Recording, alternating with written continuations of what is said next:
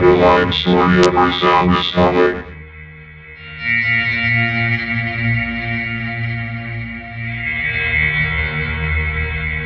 Subsonic.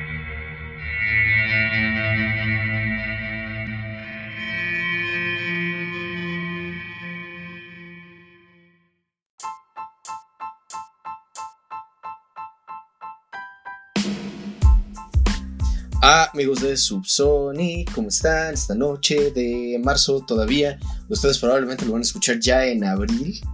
Pero, este, no es cierto, todavía les va a tocar marzo, el último día de marzo. Excelente, muy bien. ¿Cómo están? Bienvenidos a Subsonic Podcast, su podcast favorito, su fuente interminable lleno de malos chistes, buenas reseñas, malas reseñas, buena onda y este par de amigos, los nerds musicales más ocupados de este lado del Río Bravo. Eh, de este lado les saluda su amigo Emiliano y del otro lado de la cabina, mi amigazo del alma. ¡Un forastero! A propósito de Resident Evil 4. LOL. Súper. Este, pues sí, amigos, eh, bienvenidos sean. Eh, pásenle a los que es su, su primera vez, se la van a pasar a gusto. Y a los que ya son clientes frecuentes, pues, pues bienvenidos otra vez. Eh, recuerden que pueden escucharnos en, ah, en Spotify y en Anchor, o no sé si ya todavía es Anchor, porque ya nos cambiaron. Hoy hubo un rebranding dado que ya lo compró Spotify. Pero bueno, en Spotify al menos todavía nos encuentran y en Archive, eh, donde pueden escuchar esto sin censura, es decir, con canciones. Y bueno, bueno, este también tenemos redes sociales, Facebook, Twitter, Instagram, en todos como Subsonic Podcast. Y pueden apoyar este espacio por el precio de un café en Coffee, si así lo desean. Y bueno, creo que eso, es, eso cubre toda la presentación. Nada más me falta de, este, preguntar la pregunta obligada de esta noche. ¿Cómo estás, amigo? Amigo, yo estoy muy bien, contento de estar aquí contigo otra vez hablando de música. Un poco nervioso, no te voy a mentir, porque el cambio climático cada día hace cosas más raras. Estamos en marzo, güey, y ahorita la noche está muy fresca. Se supone que ya debería ser calorcito. No me gusta, pero se supone que debería, y eso es como de chale. Ya, ok. ¿Y tú cómo estás? Yo, yo estoy bien, amigo, pero te digo que, que acá la noche sí se siente cálida, ¿eh? Todos los días LOL. ha estado haciendo bastante calor acá. Entonces, igual, y es por, no sé, las diferentes, este, la- la- las horas difere- de diferencia que hay entre, entre ambos lugares donde, donde residimos, amigo. Pero bueno, Puede este, ser, puede ser. Sí, puede ser. Pero en fin, eh, pasaron muchas cosas en este par de semanas, un poquito más. No, en realidad fueron, fue un poquito más de, de un par de semanas porque, porque alguno de los dos miembros de este podcast le dio COVID. Ya estoy mejor, gracias. Eh, pero ah, huevo. el punto es que eh, pasaron muchas cosas en estas, en estas semanas. Eh, Taylor Swift empezó su gira, su gira Eras, The Eras Tour, por la cual este, pues puso a Ticketmaster en su lugar, básicamente. Eh, y está tocando la impresionante cantidad de 40 canciones al menos, eh, porque pues está cubriendo toda su trayectoria musical. Y también por ahí estuvo The Cure. Este, Robert Smith también ahí poniendo a Ticketmaster en su lugar. Y pues, pues eso, ¿no? Y también hubo ahí controversias con, con una banda de K-pop que a mí me gusta mucho. Quizá la única banda de K-pop que puedo decir abiertamente me gusta. Pero, ¿cómo, vas, cómo ves esto de que están eh, contra Ticketmaster los artistas? Digo, yo creo que está bien, pero, pero ¿cómo ves esta- este par de acciones que tomaron? Amigo, eh, yo también digo que está bien. Eh, ya saben que yo últimamente no soy como mucho de ir a conciertos, pero para la gente que sí le gusta ir está bien, güey, porque la neta sí estaban por un lado muy pasados de lanza los precios y por otro también estaba muy pasado de lanza todo este pedo de la, de la reventa, vaya. Ese, ya lo vivimos aquí en México de primera mano, ¿no? Eh, pero, güey, yo digo que está bien y creo que es, es un precedente chido porque muestra que hasta cierto punto los, los artistas como que siguen siendo dueños o propietarios de lo que hacen, güey. Claro, Entonces, es, es eso por un lado, y por otro también que en el caso de Taylor y de Robert, pues que les importan sus fans, güey, porque Exacto. al final a quien van a darle show es a estos güeyes, no a los, no a los revendedores ni a Ticketmaster, sino a los fans. Entonces creo que eso es lo, lo chingón. Sí, sí, sí, sí, lo bueno es que todavía hay gente como ellos, ¿no? O sea, se hablábamos mucho de que Pearl Jam lo hizo en su momento, igual Kurt Cobain se quejó de, no mames, ¿por qué Madonna está cobrando tanto por, por sus boletos, ¿no? Y ahora vemos que ellos pues siguen esta, esta onda, porque pues, como dices, o sea, al final esto es en pro de los fans, Y pues tienen que estar en pro de los fans porque pues quién crees que los colocó en el lugar donde están ahorita, ¿no? pero bueno, este, pero a ver, también ahorita mencioné la polémica con Twice, eh, más específicamente con uno de sus miembros que es esta mujer que se llama Chae Young, que yo ya no estoy seguro de cómo se pronuncia el coreano porque hace poco me enteré de que el nombre de una de ellas se escribe T-Z-U-Y-U. Yo siempre lo había pronunciado Tsuyu. Resulta que se pronuncia Chui. Pero bueno, este, el punto es que Che Young, vamos a pronunciarlo así porque es al palo que me da. eh, estuvo como en el ojo de la tormenta. Este, para usar el argot de, los, de la farándula. Porque pues resulta que están en Estados Unidos haciéndole promoción a su nuevo álbum, Ready to Be. Y, pues ah, se tomó algunas fotos con playeras bastante... no sé, las decisiones no fueron las mejores. Una de ellas tiene una Q. eh, tiene una Q que dice QAnon. Ok. Que no sé exactamente qué quiere decir, pero tengo entendido que es parte de algún discurso antisemita. Y pues en la otra de plano era de una banda de punk. Y el vocalista de, que tenía impreso en la playera traía una suástica. Ok. Entonces fue como de, a ver, a ver, a ver, ¿qué está pasando aquí? ¿Por qué Twice está promoviendo imágenes antisemitas? Y pues luego, luego salió Che Young a decir, no pues, la neta, yo no estaba enterada de que esto pudiera causar dolor o herir la sensibilidad de alguien y me disculpo por eso, no volverá a pasar. Tengo que, pues, como ser más, más consciente, ¿no? De, de los mensajes que estoy enviando, etcétera, ¿no? Sin embargo, aquí pasan dos cosas y es por eso que lo traigo a colación, no tanto por el chisme, sino porque me resulta interesante por dos razones. Primero, primero porque siento yo que, o sea, está bien puede ser que una de esas playeras no, no parezca ofensiva, porque incluso para mí yo no lo sabía tampoco. Eh, pero la otra sí, la otra sí era muy obvio, y es como de, o de, ok, o de plano no quisiste verlo y dijiste, bueno, chingue su madre lo que pase, que pase lo que tenga que pasar, o de plano alguien la convenció de que lo hiciera aunque ella no quería, ¿no? Eso también puede haber pasado. Y ahora, la otra cosa por la cual me llamó la atención el tema es que empezó a salir gente comparando, la, comparando esta situación con la de Kanye Ok. y decir que, que ah, pues es que los un, la el único fandom más ciego que el de Kanye West para ver que alguien, que sus ídolos le están cagando, son los fans de K-pop. Y yo dije, "Mm, bueno, güey, pero ¿estás de acuerdo en que no es lo mismo? O sea, al menos yo no creo que sea lo mismo, porque Kanye dijo lo que dijo y no se arrepintió al respecto, incluso dijo, oye, ustedes saben que tengo razón, ¿sabes? Ajá. Y esta morra, aunque sea, eh, siguió pues, este, las instrucciones de su equipo de relaciones públicas y dijo, ¿sabes qué? Sí la cagué, Ok. sí la cagué y no va a volver a pasar. O sea, como que hubo una intención de reparar el daño.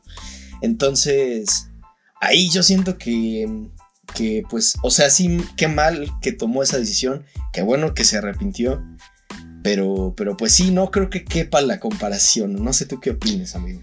Eh, fíjate que a propósito de esto, Kanye justo ayer este, publicó una imagen en su Instagram Ajá. en la que decía que ya no odiaba a la gente judía porque había visto 21 Jump Street con Jonah Hill y Channing Tatum y técnicamente se disculpó. Nadie le creímos nada, pero pues eso como, como para dar una actualización al tema, ¿no? Ok, ajá. Y porque va, va relacionado. Eh, mira, yo quiero creer que, que esta morra estaba como que pecando un poquito de inocente, ¿sabes? Porque yo no sé qué tanto estén enterados en los países de, de Asia de todos los pedos que están pasando de este lado del charco, ¿sabes? Sí, también. Eh, QAnon eh, es una, por lo que estoy viendo, es como una teoría de conspiración de la extrema derecha estadounidense. Ahí ya empezamos mal, güey. Porque, güey, o sea, es, es algo como que viene muy de la mano con el anticomunismo, antisocialismo, antiliberalismo, anti-LGBT, anti- antifeminismo y anti-Black Lives Matter, ¿sabes? Ok. O sea, es una te- teoría ahí que traen muy arriba los, los seguidores de, de Trump. Y pues obviamente como que no queriendo, pues sí va en contra con, de lo que eh, estipulan muchas minorías. Ajá, entonces como que el hecho de que los use, pues sí denota acá como que cierta... Cierta alerta, por decirle una cosa. Claro, Ajá. Eh, el pedo es que también pues no es como que tan conocido, es algo relativamente nuevo, no así con lo de la suástica. Eh, pero sí, o sea, creo que por lo menos lo que es rescatable es el hecho de que pues sí, como que parece que entendió el pedo, como que parece que ya no lo va a volver a hacer, güey. Y como que su disculpa o su discurso después de todo este rollo, pues sí se siente más creíble que el de la persona con K, güey, porque la persona con K es que, güey, sale a, decirlo como, como incluso si, si fuera así como sarcástico, ¿sabes? Es como de, ah, es que ya no me caen mal los judíos porque ya vi 21 Jump Street. Y es como de, ok, güey, no te voy a creer. A mí me gusta mucho esa película, pero no entiendo qué te mueve a decir que ya no lo vas a hacer solo por haberla visto, porque la película no, no resalta como que los valores judíos de alguna manera, creo yo, güey, porque la he visto varias veces, güey. Y hablar de un Jesús coreano en una iglesia en un barrio de California, a mí no me parece judío, pero bueno, güey. A lo mejor me hace falta bagaje. Ajá. Pero, pues sí, esto con lo de esta morrita, espero que no lo vuelva a hacer, güey. Y pues nada, hay, que- hay que tener cuidado con las playeras que se anda poniendo uno, porque luego uno se entera de cada cosa de mí, que no manches. Sí, sí, sí, pues sí. Ajá, no sé. Y, y- y hablando de la persona con K, no sé. Es que estoy pensando en películas que, que sí resalten como la cultura judía y así. Y pues bueno, esa no es película, es obra de teatro, pero pensé en el violinista en el tejado. Esa es como clásica, ¿no? Sí. Pero. Y, y estoy pensando en la serie de Curb Your Enthusiasm, que está protagonizada por Larry David. Y pues sí hablan mucho de, de los judíos, ¿no? Y, eh, y también está la película esta de. ¿Cómo se llama? Eh, Uncut Gems, protagonizada por Adam Sandler. Y también hay algo de eso en, la, en alguna parte de la película. No es el centro, pero está por ahí. Entonces es como, como, ajá, o sea, si esa película no habla absolutamente nada sobre la cultura judía, nada más es porque, porque, ¿quién es judío? ¿Jonah Hill? Sí, creo que él es judío. Ah, ya, ok. Ajá, nada más porque sale él, es como de, ah, sí, ya, este, me voy a convertir al judaísmo nada más porque vi Seinfeld, es como de, no seas mamón. o sea, también tú, no mames.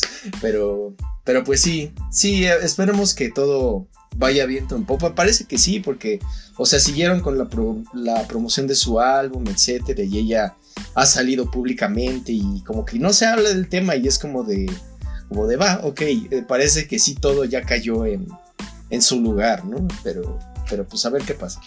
Eh, Exacto. el punto es que eh, vamos a seguir hablando de temas controversiales, amigo.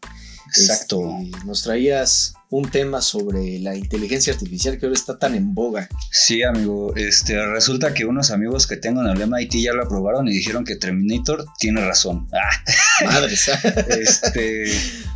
Sí, mira, esto claramente no viene de nuestra intención de generar visitas y crear polémica como todos lo han estado haciendo en Twitter esta semana.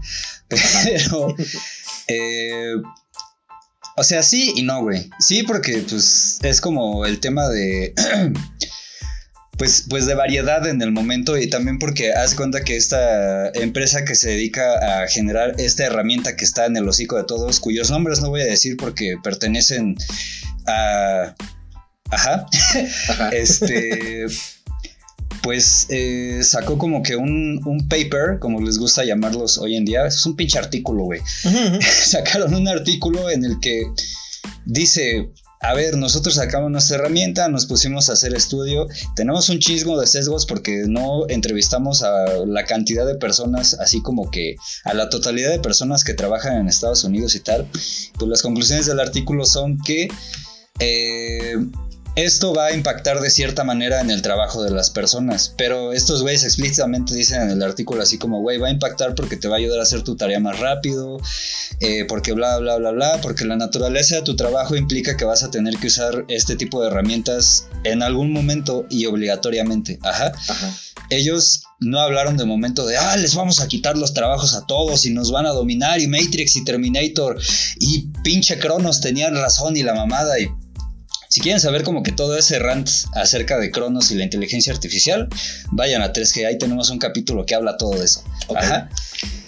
Eh, pero yo me puse a pensar, güey, así como, ok, no, no caigamos ahorita como que en el caos, atengámonos en el, ahorita, en el momento, ¿no? En el sábado 25 de marzo de 2023. Ok. ¿Cómo puede ser el impacto en la música? Ajá. Yo me puse a pensar, güey. Porque también leí mucha gente tonta ahí diciendo que decía cosas así como, no, güey, es que la inteligencia artificial ya hace todo, ya escribe poemas, ya escribe cuentos, ya lo único que nos queda es la realidad material y no sé qué. Y yo estoy así como de, ok, güey, cállate, no le des más herramientas a quien tú sabes para darte en la madre y ponte a pensar tantito, güey. O sea, la inteligencia artificial está en un momento en que sí, güey, hace cosas, muchas cosas muy impresionantes. Yo como desarrollador de software te lo puedo decir, pero también como desarrollador de software te puedo decir así como de, güey, está chido porque sí es cierto que te ayuda a hacer muchas cosas y te ahorra tiempo en tareas muy engorrosas como estar metiendo comas y comillas en, en sentencias, güey. Pero tampoco es como que haga todo, güey. Sí es una gran ayuda, pero no es así como de, ay, sí, ya va a programar Google o madres así, güey. ¿Sabes? O sea, Ajá. ahorita en este momento ponerse a hablar de ese tipo de cosas es como de, a ver, vamos amarrando nuestras chivas. Y, y me llamó como que la atención la aseveración de esta persona de que ya hace música y todo ese pedo y es como de, ok, güey, hace música, pero pues no la hace por sí sola, güey. No es como que esa herramienta de, de repente un día por sus huevos virtuales agarra y diga así como de, güey, me voy a poner a hacer canciones Exacto. y voy a desplazar a todos los artistas y bla, bla, bla, bla. Y lo que sea. No dudo, güey, que con todo lo que está saliendo de IAs, este, generadoras de voz y de texto y todo eso, va a llegar un momento en el que alguna disquera va a tratar de hacer algún artista virtual, güey, que tampoco va a ser nada nuevo, porque ya tenemos a la monita de anime de pelo azul que se llama Hatsune Miku, me parece, ¿no? Ujú, ujú. Ya tenemos a Hatsune, ya tenemos al rapero este que salió hace un año que según también era de inteligencia artificial, que al final ni era de inteligencia artificial porque la voz era de alguien, la escritura era de alguien, lo que sea, güey, o sea, van a pasar más cosas recicladas que es lo que ha venido pasando desde diciembre del año pasado, ajá. Ok. Pero lo que yo sí pienso que puede pasar, güey, es que esto también puede ser una gran ayuda para los artistas para que produzcan más rápido, güey. Eh, yo, yo no sé. Yo creo que tú sí has visto cómo producen varias, este, varias personalidades y varias bandas, güey. Ajá. Eh, pero yo no sé si las personas lo han este, visto en algún momento. Hay un muy buen ejemplo que les pudiera dar de esto, pero no lo voy a dar porque es gente nefastísima, güey. Pero este güey, hagan de cuenta que lo que hacía o hace para producir, no sé actualmente cómo lo hace, es que se agarra y se pone en su computadora, güey. Con unos programas y unos comandos saca las notas, güey, se ayuda con un teclado, bla, bla, bla, bla, bla. Así va metiendo todos los instrumentos. Y ya después cuando tiene toda la pista compuesta, ya se va con sus músicos al estudio o él solito y empieza a grabar y toma esa pista, digamos, como un mock-up. Ajá. Ajá. Entonces, Ajá. Como una maqueta, ¿no? Ajá, exacto. Él, ese güey maqueta así con ayuda de la computadora y su teclado y le sale, güey. Y es muy buen compositor, pero es una persona nefastísima, güey. Por eso no lo voy a mencionar. Ok, ok. Eh, yo pienso, güey, que esos procesos se pueden acelerar para los artistas, güey. O sea, si, si lo saben usar, güey, porque estas madres también tienen una lógica ahí medio extraña a la que nos tenemos que acostumbrar y, y la que tienes que saber, güey, porque no es como de llegar y así de, güey, hazme una canción y ya, güey. O sea, la va a hacer, pero no, no va a sacar lo que tienes en tu cabeza, o sea, se lo tienes que dar explícitamente. Ajá. Entonces, creo que, que para los artistas puede ser como que una gran ayuda, güey, porque les va a tomar menos tiempo hacer música, güey. Tal vez les tome hasta menos recursos porque chance ya no necesitan un teclado o no sé, güey, ahí ya va a depender de cómo les guste componer y de cómo les guste sentirse porque creo que en cuestión del arte, y yo creo que en cuestión de todo, güey, pero también en cuestión del arte es mucho de cómo te sientas moviendo las manos y la cabeza cuando estás haciendo las cosas, güey. Entonces, va a haber quien sí lo va a usar y le va a funcionar, güey. Va a haber quien no lo va a usar y no va a haber problema porque no le va a hacer falta. Y va a haber quien lo use y se va a dar cuenta que no va a tener que usarlo, güey. Porque todo va a depender de los casos de uso, güey, de los gustos, de qué quieran hacer, de cómo lo quieran hacer, güey. Pero a lo que voy es que Sí, por un lado, les va a ayudar muy cabrón a las personas que les gusta producir así un chingo, güey.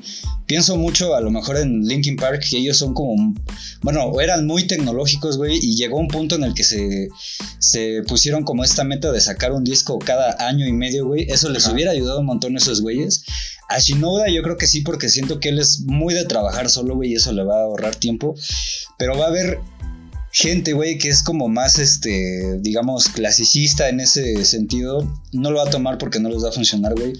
No, no me imagino una banda como Metallica agarrando esas herramientas, o quién sabe, güey, pero no me los imagino a ellos. Y pues no sé, güey, o sea, yo hablar de reemplazos, o sea, como que me cuesta mucho porque es como de, güey, o sea, como lo veo a futuro, no creo que desplacen a alguien, güey. Creo que si va a pasar esto que te digo de las disqueras que va a intentar este crear, digamos, personajes virtuales que canten y todo el pedo.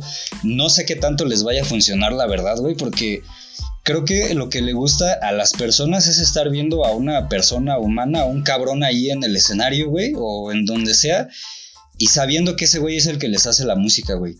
Entonces, no sé si, si, si en este periodo de este siglo, güey, vaya a funcionar que hagan como que ese tipo de, de personajes y así. Y es algo que también tienen que, que evaluar, güey, porque también es un chingo de varo para las disqueras promover al artista, güey, ponerlo en escenarios, eh, hacer este tipo de shows, güey. Yo me imagino que hacer todas estas... Eh, cosas de, de, hologramas y haciendo un concierto no ha de ser barato, güey. claro. Porque si nomás es un pinche mono y son computadoras, pero güey, los láser son cosas caras, güey. O sea, se conllevan ahí unos pinches materiales y químicos muy escasos ya en la tierra, güey, que pues, de repente no cuestan cinco pesos, ¿sabes? Entonces, eh, también como que se tiene que evaluar todo eso y, y, pues eso, yo sinceramente creo que antes nos va a matar la crisis climática, antes de que nos, nos mate la IA y así. ¿Tú qué piensas, amigo?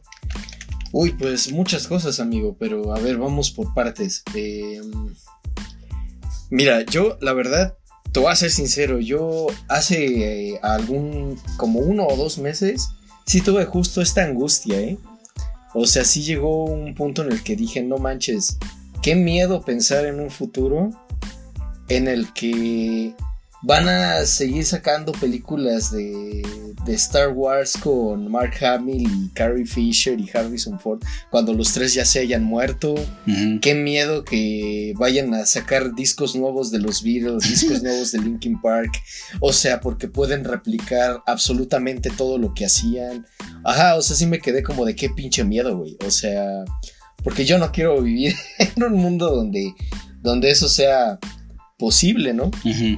Y si, y de ser así, yo la verdad, este, sí me quedaría con, con lo mío. O sea, yo no volvería a tocar algo, algo así. O sea, si van a estar reemplazando a los Beatles por máquinas, yo prefiero quedarme con los originales, ¿no? Por dos. Pero bueno, fuera, fuera de eso, este, de que es una posibilidad lejana ya que nos, nos comentas. Lo cierto es que sí, ya hay cosas que ya estamos viviendo en la actualidad, o sea, como dices, o sea, hay algunos trabajos que quizá ya se están empezando a reemplazar. Lo malo es que mm, no se están reemplazando los trabajos este, más tediosos. O sea, se están reemplazando justo como, como este... Ajá, o sea, programas que. Digo, cosas que son fáciles de hacer para una inteligencia artificial. Exacto. Ajá, que no son los mismos trabajos fáciles para hacer a un humano. O sea, porque justo un humano tiene libre albedrío y tiene y tiene este le dices, "Vas a tener vas a presionar este botón este cada a cada hora, pero con todas estas otras limitantes, ¿no? O sea, o sea, si hace frío no lo presionas. Eh, pero si es jueves y hace frío sí lo presionas. Ahora que si es jueves y hace frío, pero tú traes chamarra, entonces sí, este, entonces sí lo presionas, pero lo presionas quedito, Ujú. etcétera. O sea, son como un montón de variables en, en los trabajos, siempre es así. Eh, por ejemplo, yo sé que una inteligencia artificial podría hacer a medias el trabajo que yo hago. Eh, me voy a salir un poco este, rápido de la. Bueno, un poquito de la música y ahorita regreso. O sea, porque el trabajo que yo hago es escanear documentos. Bueno, no los escaneo yo, ya vienen escaneados. Y entonces con un programa extraigo todo el texto que son como imágenes, extraigo todo el texto para que sea editable en Word y después sea traducible. Entonces, hay algunas imágenes que sí vienen muy claras. Entonces, el programa copia íntegro el texto, ¿no? Pero pero hay otras imágenes que no están claras. Entonces ahí sí, sí tienes que hacer uso tú de tus ojos y de ver ese carácter está mal, esa no es la letra, eh, eso no dice allí, etcétera, ¿no? Y siento que eso es algo que una IA no puede hacer. Ajá. Entonces, por ahí va eso, ¿no? O sea, creo que estoy de acuerdo contigo, no debemos de entrar en pánico de que ya nos van a dejar sin trabajo a todos, porque pues realmente eso no se puede. O sea, ahorita las inteligencias artificiales dependen mucho de, del hombre. Ajá. Entonces, pues eso también, en eso también estoy de acuerdo. Y por último, lo de los artistas ahí- virtuales, pues esos ya son una realidad, como dices, desde hace muchísimo tiempo. O sea, ya ni siquiera hablemos de gorilas, o porque pues está de fondo Damon Albarn, ¿no? Este. Y tampoco, bueno, de hecho, Hatsune Miku y todo Vocaloid es. Es un buen ejemplo porque. Porque justo, o sea, si es un artista virtual y si hay conciertos de Hatsune Miku, pero su voz no está. Y, y su voz está generada por computadora, ¿no? Ujú. Pero todas sus letras, alguien las escribe. Sí, sí, sí. Y, y todo, todo este, su canto, pues, está programado a través de una computadora por una persona. No es una inteligencia artificial, y retomando justo lo que decías, que se paró una mañana y dijo, ¿sabes qué? Hoy tengo ganas de inventar una canción de Hatsune Miku que suene así. No, las máquinas no pueden hacer eso todavía. La inteligencia artificial no tiene esa habilidad ni esa conciencia para hacerlo. Entonces, tiene que llegar una persona, tiene que llegar un grupo de ejecutivos que diga, necesitamos un nuevo disco de Hatsune Miku. Y entonces contratan un montón de compositores, componen la música, lo vierten en el programa de Vocaloid y ya. Eh, lo que queda es hacer la animación de, de Hatsune Miku. Que de hecho lo interesante con ella va a ser ahora que han avanzado tanto la tecnología de motion capture, que es lo que usan los VTubers, por ejemplo, que alguien en- detrás del escenario esté moviéndose como Hatsune Miku y eso se refleje hacia afuera en las pantallas, en los hologramas, ¿no? Eso va a ser interesante de ver. Eh, pero pues sí, como dices también, eh, los artistas holográficos son muy caros. O sea, por una razón nada más vimos a Tupac en, este, en holograma una vez, a Freddie Mercury una vez, y no más, no hemos visto más hologramas de artistas porque es muy caro de hacer. Es muy caro de hacer. Sí, sí, sí. Entonces, entonces a toda esta problemática se suma pues los costos, se suma que la tecnología está limitada todavía y pues pues sí, en conclusión, no, no, no temamos a, a ese futuro porque todavía está muy lejano, pese a lo que parezca. Ajá. Sí, justo. Eh, sí, yo también soy como muy de la idea de, güey, no le temas, úsala para lo que es. Eso me lo dijo un programador, ya muy experimentado. Ok.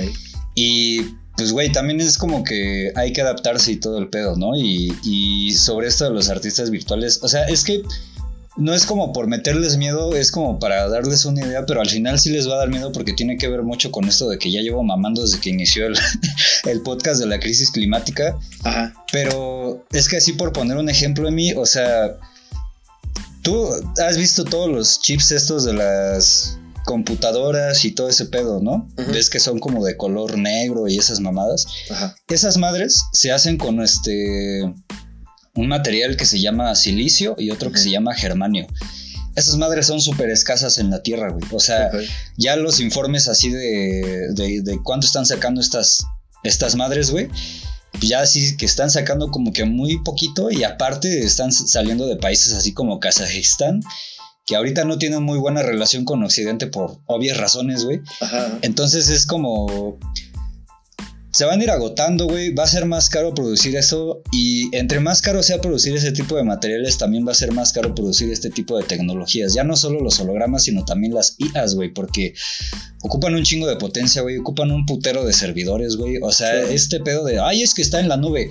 Güey, no es una nube como tal, güey. O sea, es una pinche granja de clusters con Ajá, discos duros y esa mamada, güey. Y mantener eso es carísimo, güey. Ahorita es la novedad y la mamada, pero deja que pasen unos 5 años y se den cuenta del costo que tiene esto y la contaminación Exacto. y el impacto ambiental que tienen, güey. Va a ser como de chale, güey. No sé, entonces sí es como, como chale. Y para darse cuenta de qué tan grave está la situación, hay, hay que ver algo que dijimos todos el año pasado que se fueron a la verga las NFTs y las cripto, güey.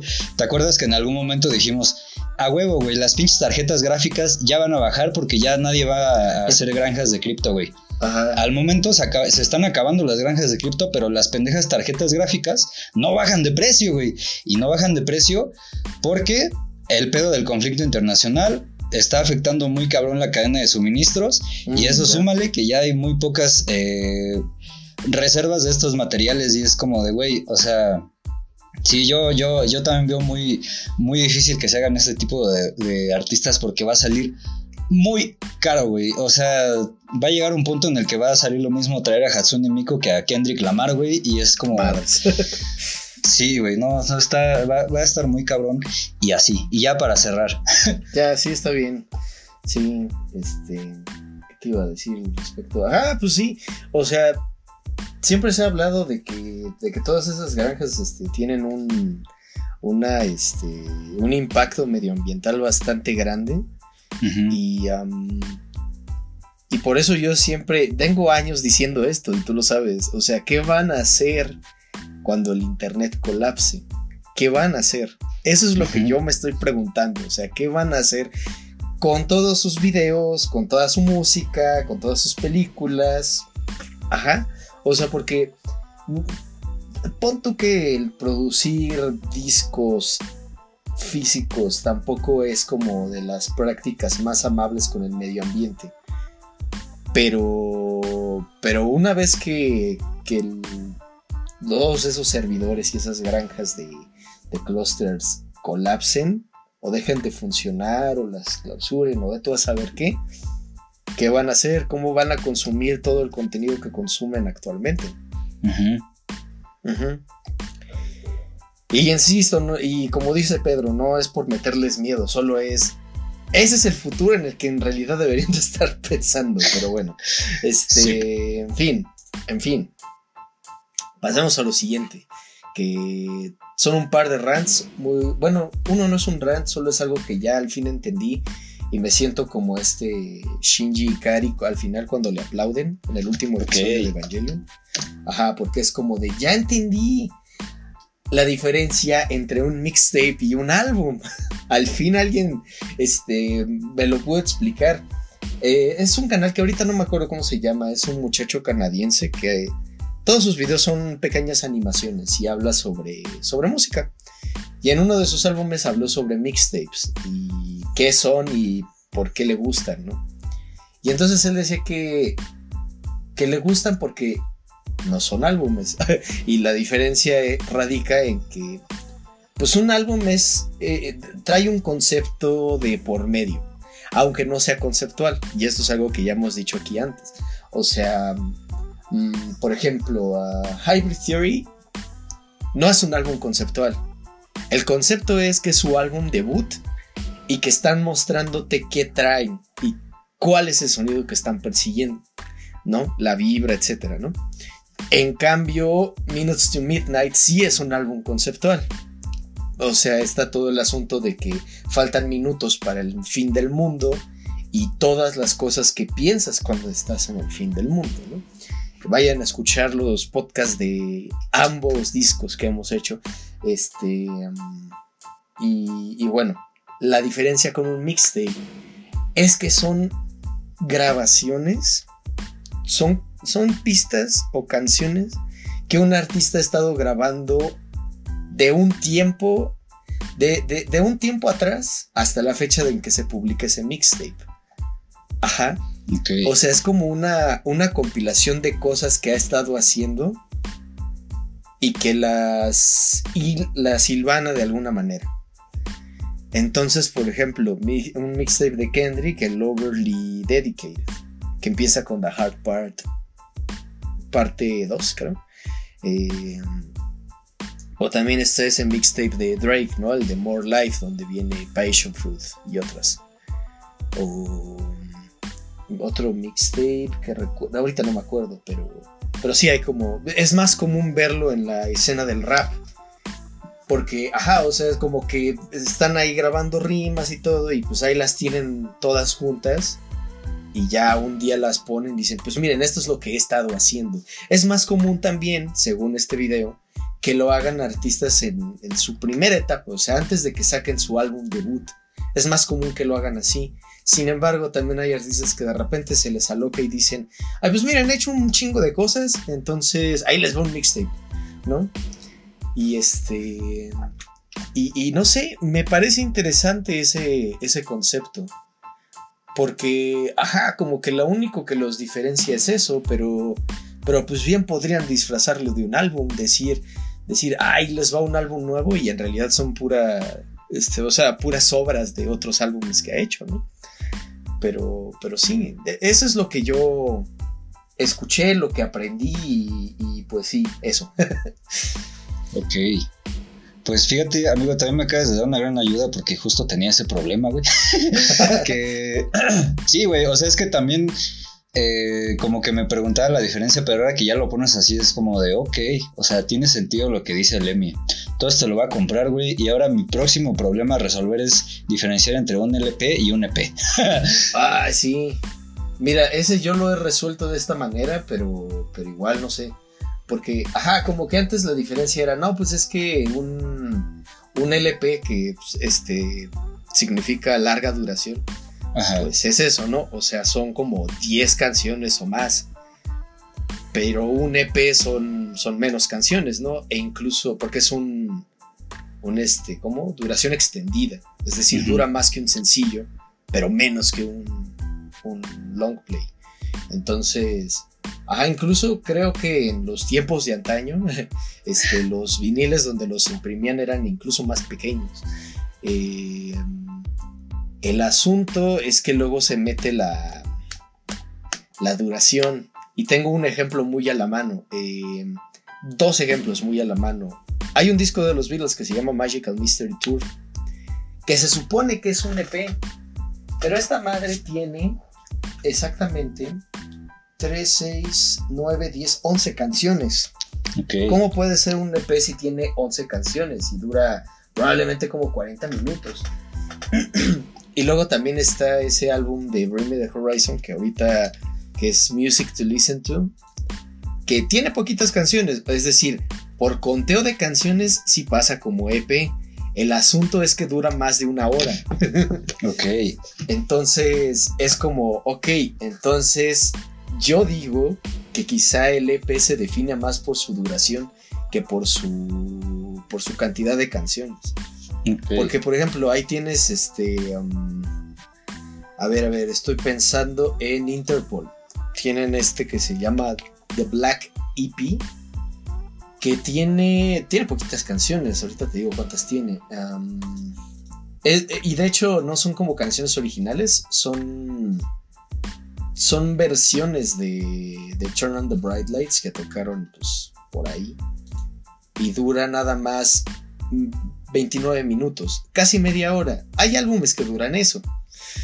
Entonces, aquí es un EP por canciones, porque son seis nada más. Pero entonces, ajá, o sea, ¿cómo, ¿cómo deciden qué es un EP? ¿Lo deciden por las canciones o lo deciden por la duración? Ok. ¿Quién sabe? sí, está, está cabrón. Bueno, esa será una incógnita del tercer milenio. Pero por lo mientras, gracias por resolvernos la duda anterior. Estuvo chido, la neta. Vale, muchas gracias, amigo. Este, seguiremos investigando sobre EPs. y bueno, el último rant que tengo antes de pasar a, otro tema que tenemos pendiente es tu prima, Pedro. Tengo ah, que quejarme de tu prima. Date, güey. Ya hacía falta. Ya hacía falta. Sí, es que verán.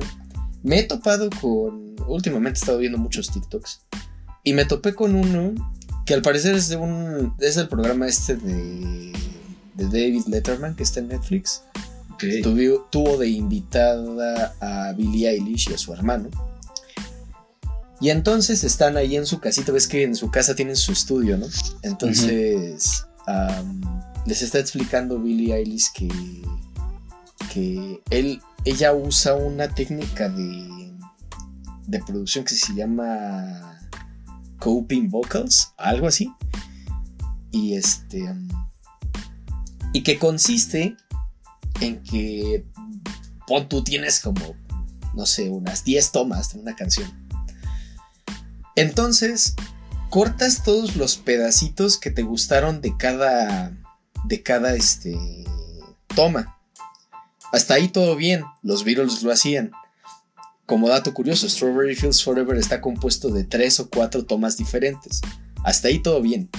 El asunto es que dice Billy que no es tanto así como de bloques de canciones que acomodas, sino son pedacitos de, cada verso que dice. Ajá.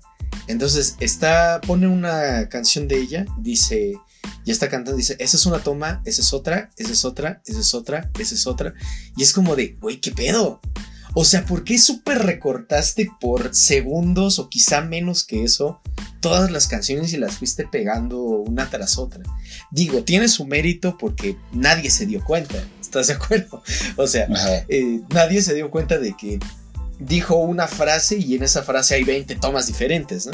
Em, pero aún así, hay algo allí que me molesta porque es como... O sea, no sé si esto es perfeccionismo o es o qué es, pero ¿qué es lo que la impulsó a ella? Esa es como la duda que me queda. ¿Qué le impulsó a ella a decir, no estoy contenta con esta toma, voy a recortar todas las tomas y voy a pegar tiritas de, de música, por así decirlo? Ajá, o sea, ¿por qué, ¿por qué no estar a gusto con una sola toma? Eso es lo que me, lo, que me, me, molesta, o sea, en el sentido de que está allí causándome una picazón en la cabeza, ¿sabes? No sé, no sé, se me hace, se me hace una técnica innovadora, sí, pero un poco innecesaria, demasiado hiper perfeccionista, no sé, ¿qué opinas tú? Sí, a mí me suena eh, que puede tener un poquito de talk. Pues igual. Eh, Porque sí, güey, o sea, sí suena como que, que es un pedo así como de que está muy atenta a los detalles y todo el pedo. Ajá. Eh, sí, es, sí es innovador, güey, es como la primera vez que escucho de este pedo. Pero no más, o sea, segundo, así, o sea, no, es que sí suena mucho trabajo, güey. Yo también como que lo escucho y es como, ¿pa' qué, güey? Pero, pues sí, no sé, a lo mejor como que es que, güey, hay, gente que es muy quisquillosa con lo que hace, güey, y te juro que, hay gente, güey, así que es tan detallista lo que es su, su pedo, güey, que se fija así en la más mínima cosa y estoy casi seguro de que Billie Eilish está así, güey, así como de, no, güey, es que en el segundo 45 o más bien en el minuto 45 con 20 segundos 86 micromilésimas, eh, suena diferente respecto del 87 micromilésima. Entonces, no sé, a lo mejor algo le, pasa así en su cabeza, güey. Eh, pero sí, güey, o sea, sí está como que muy cabrón. Sí, Ajá. Sí, entiendo tu rant, amigo. O sea, sí es como. Creo que a mí también me empezó a dar un poquito de, de comezón porque es como de.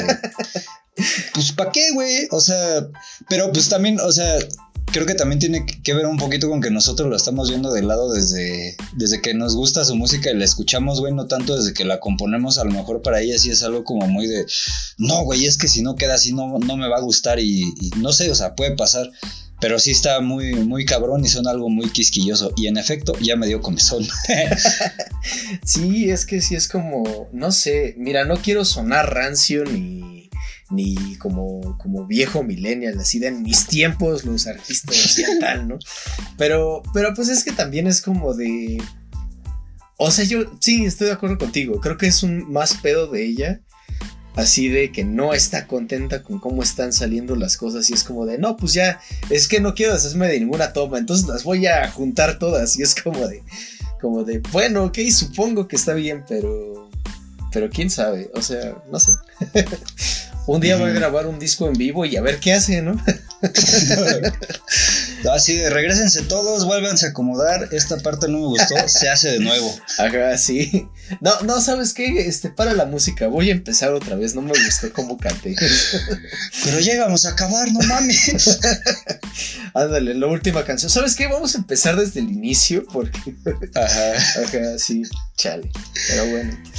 Este, sí, así está la Billy. Y bueno, eh, nos queda un tema más. Eh, esperemos. Mm, bueno, no sé cuánto, nos tardemos. Este, ustedes aguantan de todas formas. Si no, no estarían escuchando. Pero bueno, este. Pues resulta que la Rolling Stone sacó otra de sus famosas listas. Ahora para hablar de las 100 mejores, 100 más grandes canciones de heavy metal de la, de todos los tiempos. heavy metal entendido como metal, o sea, sin... Ah, porque, o sea, sabemos que heavy metal de hecho es un género, ¿no? Pero... Pero ellos dicen heavy metal como para referirse a todo el género, ¿no? Incluyendo heavy, uh, trash, o sea, nu metal incluso, ¿no? Cosas por el estilo. Así que, ajá, ahí está y pues decidieron incluir como todo, ¿no? Incluso cosas que a lo mejor van a pensar, esto no es metal, no, pero será como el inicio de del metal, pero no vas a encontrar bandas, o sea, como que sí hubo mucho debate, o sea, incluyeron, sí, sí, este, hubo muchos, mucha gente involucrada en esta lista y, y sí hubo mucha discusión entre donde, pintan la, raya entre hard rock, rock pesado y heavy metal, ¿no? Y entonces, pues algunas cosas ya no, ya no alcanzaron a pasar, ¿no? O sea, Guns N' Roses, Kiss, definitivamente no, pero sí va a haber cosas como Def Leppard, por ejemplo. Ok. Ajá, entonces, bueno, pues ahí está la lista. Y, y sí hay cosas interesantes, ¿eh? Por ejemplo, ya empezando en el número 100 está Venom como Welcome to Hell. Que yo creo que está más que merecido ese, ese, lugar en la lista. Porque si es como, como, güey, es Venom. Obviamente, tú nos has dicho la importancia de Venom en la escena y es como, obviamente tenía que estar ahí. Hay otras cosas que de plano no conozco, ¿eh? ¿eh? no sé si tú sí, como este que se llama Crowbar. No. Power Trip, ah, yo sí los ubico porque creo que Fantano ha hablado de ellos y está bien. por ahí está Dillinger Escape Plan. Este sí me sorprendió porque, porque no son. Bueno, no los catalogan como metal en realidad. O sea, los, los catalogan como hardcore o como scream o incluso. Entonces, sí me sorprendió verlos allí. O también esta otra banda que es este Girl School, que al parecer es una combinación entre rock clásico y, y la nueva ola del, del heavy metal británico. Eh, luego está Machine Head con Davidian, está Helmet, ah, está Cannibal Corpse que también me sorprendió. O sea, no esperaba verlo de parte de Rolling Stone, pero definitivamente creo que está merecido ese lugar. está por ahí Warlock, ah, Dream Theater también. Que Dream Theater es es curioso porque, o sea, como que muchos metaleros como que lo, lo desprecian porque es demasiado técnico. Ajá, o sea, es metal progresivo, pero sí son como muy técnicos con sus, con sus ritmos y sus compases, etc. Entonces, Ajá, mira, la número 90 me, me sacó un poco de onda. Porque es este Bring the Noise de Public Enemy featuring Anthrax. Y entonces Ajá. es como, ok, va, no querían aguantarse poner algo de rap, supongo, pero bueno. Um, está Suicidal Tendencies, que sí es buena banda también. Life of Agony en el número 88. At the Gates en el 87. King Crimson, que en sentido estricto tampoco es metal, pero, pero ok. Con 21st Century Schizoid Man. Body Count, el 92. White Zombie, que no sé, yo habría, yo personalmente habría preferido ver a Rob Zombie nada más, pero, pero ok. Bolt Thrower, no los conozco. Kitty me sorprendió porque, o sea, de todas las bandas de nu metal que existen, creo que a Kitty la hacen mucho a un lado. Y entonces, ajá, estuvo cool ahí verlas en el 82. Está Twisted Sister con We're Not Gonna Take It. eh, a quienes este um, Moderato también les hizo un cover horrible. Ah, sí. Deftones en el 80 con My Own Summer. ¡Ah! Buenísima. Accept en el 79 se veía venir. Converge en el 78, que igual, mismo asunto que con Your Escape Plan, o sea, son, los catalogan más como, como este, como hardcore, pero, y como noise incluso, pero va, ok, está bien. Um, Soundgarden, que tampoco es metal en el sentido estricto, ¿no? Es grunge, pero, pero ok, en el 77. En el 76 está Bathory y ese sí me sorprendió. A huevo. Porque sí son bandas, este, pues, un poco, no, bueno, o sea, no under, pero sí pertenecen como una escena muy específica a la cual Rolling Stone no pertenece necesariamente. Entonces es como, va, ok. Skid Row en el 75, Obituary en el 74 también está, está bien, esa inclusión. Ramstein en el 73, Dujas tenía que estar sí o sí. Sí, de ley. Aunque a mí no me guste, tenía que estar. Napalm Dead en el 72 también está bien. Mastodon. Mismo asunto que con, con Dream Theater. O sea, siento que las bandas de, de metal progresivo de repente son. Ajá, como que se quedan en círculos muy. muy snob de música. Entonces, qué bueno que lo incluyeron. Está bien. Gojira en el 70. Eh, Gojira es una banda muy popular, no me extraña. En el 69 está Merciful Fate. Que yo le tengo un respeto enorme al, al vocalista, me parece, me parece increíble. Por dos. Um, sí, en el 68 está Van Halen. Que igual, o sea, o sea, aquí es, aquí supongo que hubo cierta discusión, ¿no? Porque por lo mismo de hardcore y heavy metal, porque, porque Van Halen yo lo he visto más como banda de hard rock y que la incluyen aquí, pues está bien. O sea, siento que Eddie Van Halen, en paz descanse, era un gran, un gran guitarrista. En el 67 está Blind de Korn, que es probablemente considerada por muchos su mejor rola. A huevo. Ajá. En el 66 anda Quiet Riot. En el 65 está King's X, que de este sí yo no tenía ni la más mínima idea, pero qué cool verlo por aquí. El 64 Typo Negative es una banda muy popular entre entre la banda gótica, ¿eh? sobre todo. Pero sí, este Blue Cheer, que era lo que decían en, el- en la introducción de esta lista. O sea, Blue Cheer y su cover de Summertime Blues es una canción del 68. O sea, el metal todavía no era algo, eh, un género ni siquiera. O sea, no se hablaba de metal. Pero pues aquí estaba ya, incluso antes que Black Sabbath, incluso antes que Led Zeppelin. Um, en el 62 está Sleep, qué chido porque Sleep es una gran banda. Eh, en el 61 está Ark Enemy con We Will Rise. Y esta me llama la atención porque, o sea, sí eligieron una canción de la época de, de Angela Gossow, pero no eligieron Nemesis. Y es- yo siento que Nemesis es mucho más popular que We Will Rise. Pero, pero bueno.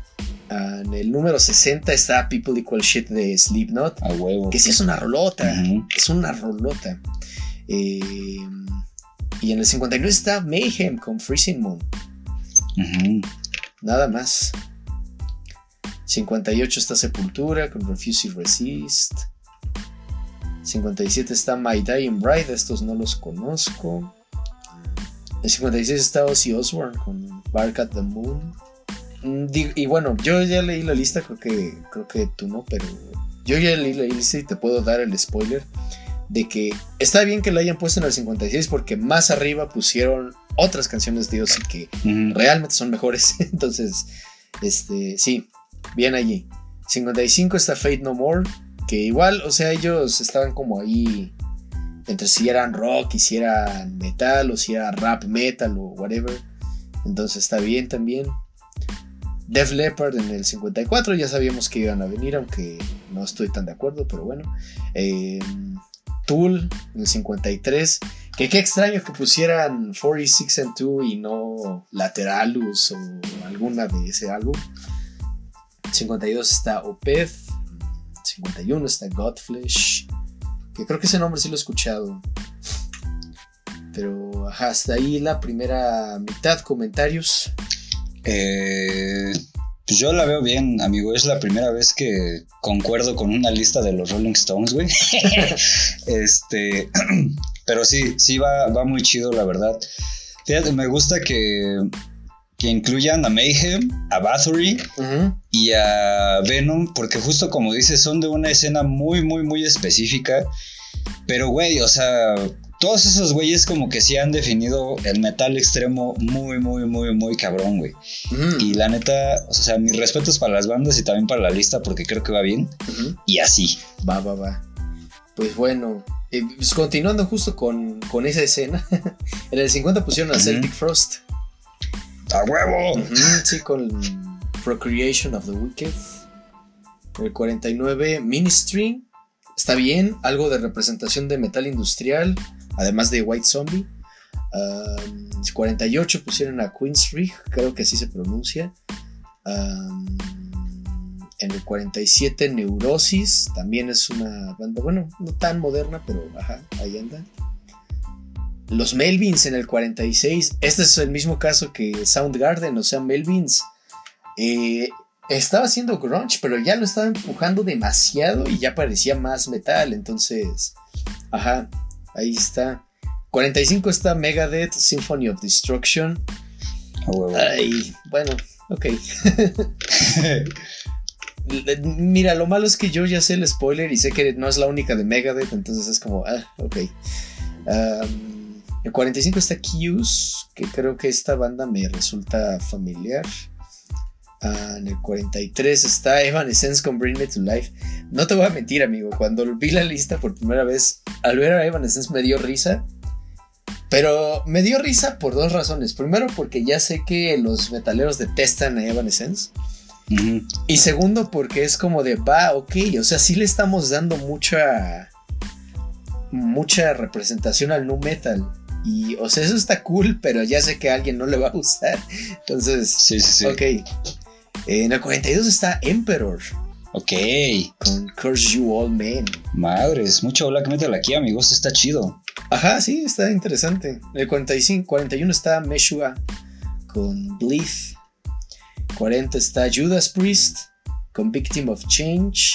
Yo habría puesto Painkiller, pero está bien. Por dos. Y en el 39 tenemos la primera de Metallica en esta lista, que es For Whom the Bell Tolls, gran rola. Eh, en el 38 está Rage Against the Machine con Killing in the Name, y es como, güey, claro que sí, claro que sí. A huevo. En el 37 está otro, otro de nu metal, System of a Down con Chop Suey, Rolota también. Sí. Qué gran rol. Este, en el 36 está Rock You Like a Hurricane de Scorpions. Eh, vamos de, de Chop Suey a Scorpions. ¿Qué pasó allí? Pero bueno, este, en el 35 está Fade to Black de Metallica. En el 34 Smoke on the Water de Deep Purple. Está bien. Y Rolota Rolón. también, ¿no? Y fíjate, en el 33 está Lita Forth con Kiss Me Deadly. Esta no estoy tan familiarizado con ella, creo que es de las Runaways, pero está bien. En el 32 está Danzig A con huevo. Mother. En el 31 está Heaven and Hell de Black Sabbath. Este, y no te voy a mentir, cuando lo vi también dije, dije, güey, si a nadie le gusta la época de Dio con Sabbath, de Sabbath con Dio, no mames. Ajá, no sé, digo, si querían poner a Dio, pudieron haber puesto otras cosas, pero, pero bueno. Este, en el 30 está Enter Sandman de Metallica. En el 29 está Walk de Pantera, que mm, mira, pese a... Ah, pese a conflictos que ha tenido Phil Anselmo en el pasado y cosas por el estilo, eh, Walk es... Era la, la, que tienen que poner de Pantera sí o sí. O sea, tiene muchas canciones buenas, pero Walk era obligada. En el 28 está Holy Wars de Megadeth, que creo que es la única que me gusta de Megadeth. No, hay otra que me gusta, pero ajá. Living After Midnight de Judas Priest en el 27. Am I Evil de Diamond Head en ¡A el huevo! 26. Ujú, ujú. Sí, buena rola. En el 25 ahí está, mira, en el 25 Rainbow in the Dark de Dio. ¿Qué, qué rola, güey? No sí, güey, qué no buena rola. mames. En el 24 South of Heaven de Slayer. Ok. En el 23 Shout at the Devil de Motley Crue. No me gusta Motley Crue, pero está bien. Um, en el 22 Cut in a Mosh de Anthrax, un clásico. A huevo. Este, en el 21 de Trooper de Iron Maiden. O sea, hasta el 21 empezamos a ver a Iron Maiden. Eh, en el 20 Round and Round de Rat. Estos no los conozco, pero me parece que son de la escena glam, a juzgar por sus atuendos. Um, el 19 Peace Cells de Megadeth. Ok, mucho Megadeth, más de lo que me gustaría. En el 18 Immigrant Song de Led Zeppelin. Siento que Led Zeppelin tiene rolas más pesadas, pero ok. Ok, está bien, está bien. Eh, en el ¿Sabes cuál me hubiera encantado ver de Led Zeppelin aquí? ¿Cuál? In My Time of Dying. Pinche Sí. rolota, güey. Sí, a huevo. Pero este, en el 17, Back in Black de ACDC. Digo, si iban a poner ACDC, al menos pusieron una chida. Este. 16, Hello We Be Thy Name de Iron Maiden. Qué rolón también. Ah, en el 15, Angel of Death de Slayer. A huevo. Sí, sí, sí. Eh, en el 14, Stargazer de Rainbow. En el 13, Paranoid de Black Sabbath. Y prepárense porque ya vamos a empezar a repetir a Ozzy, a Dio y a Metallica muy seguido, a Iron Maiden. En el 12 está The Living Color con Cult of Personality. Qué bueno ver a The Living Color aquí, ¿eh?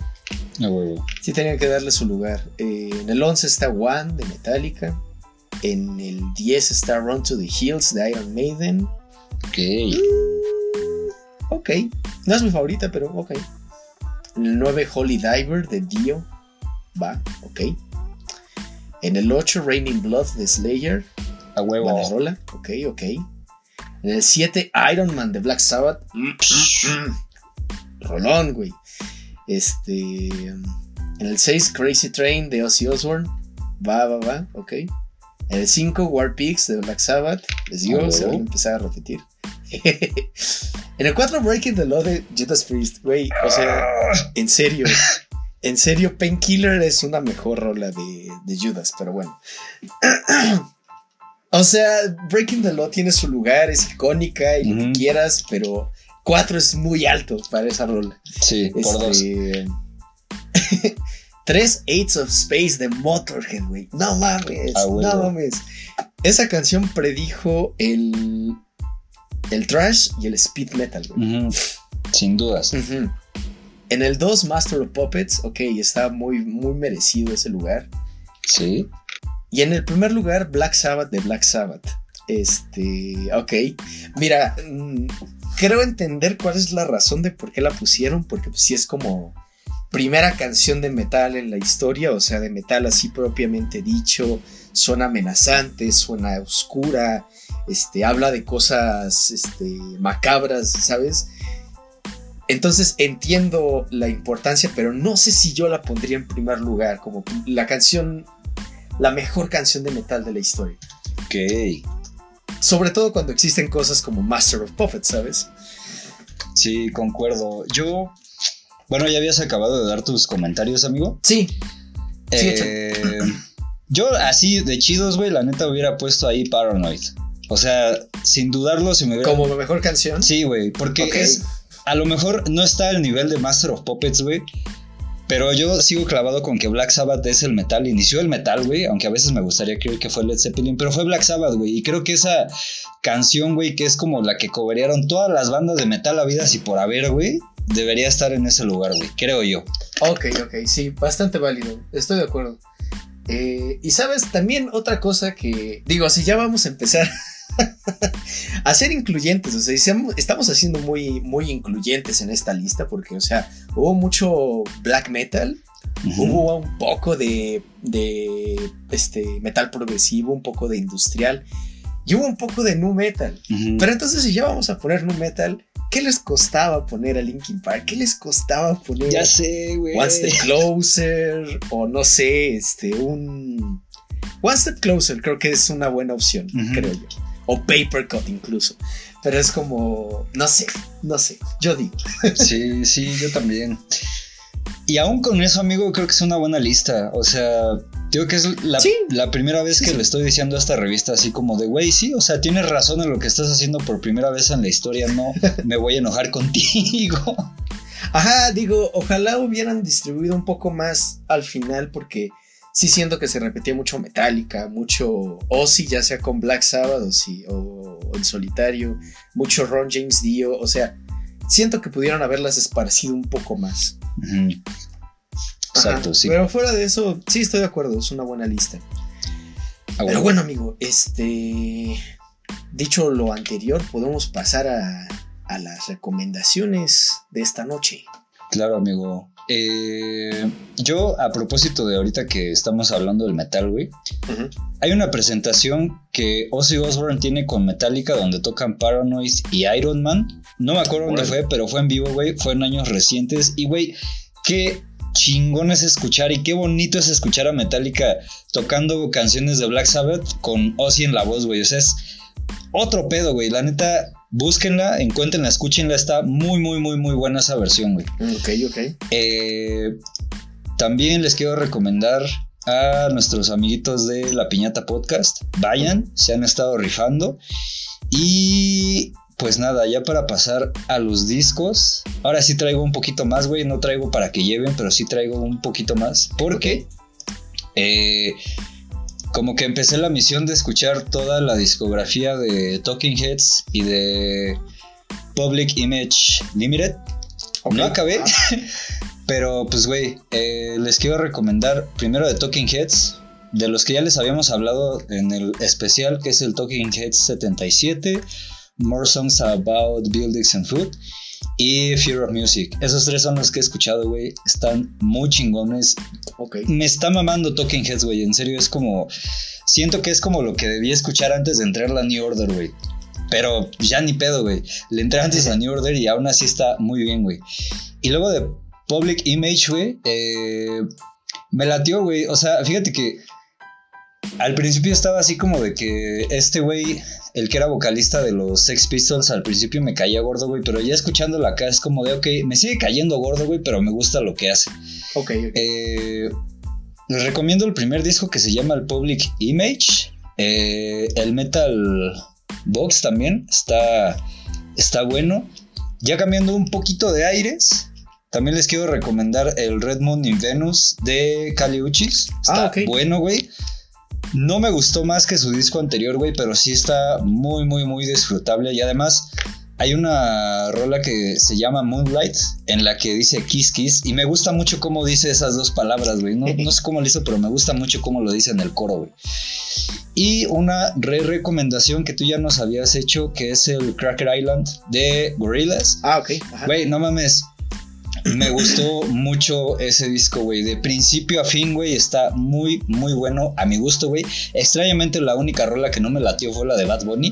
Pero Ah, las ok. demás, güey, o sea, desde mi punto de vista están muy disfrutables, güey. La neta es un disco que puedo escuchar una y otra vez y no me voy a aburrir, güey. Y así.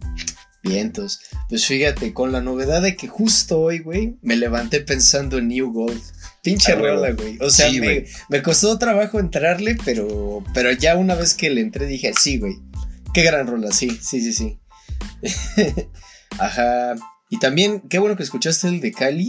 A mí también me gustó. Eh, sobre todo tres canciones: All Mine, Fantasy y Hasta Cuándo.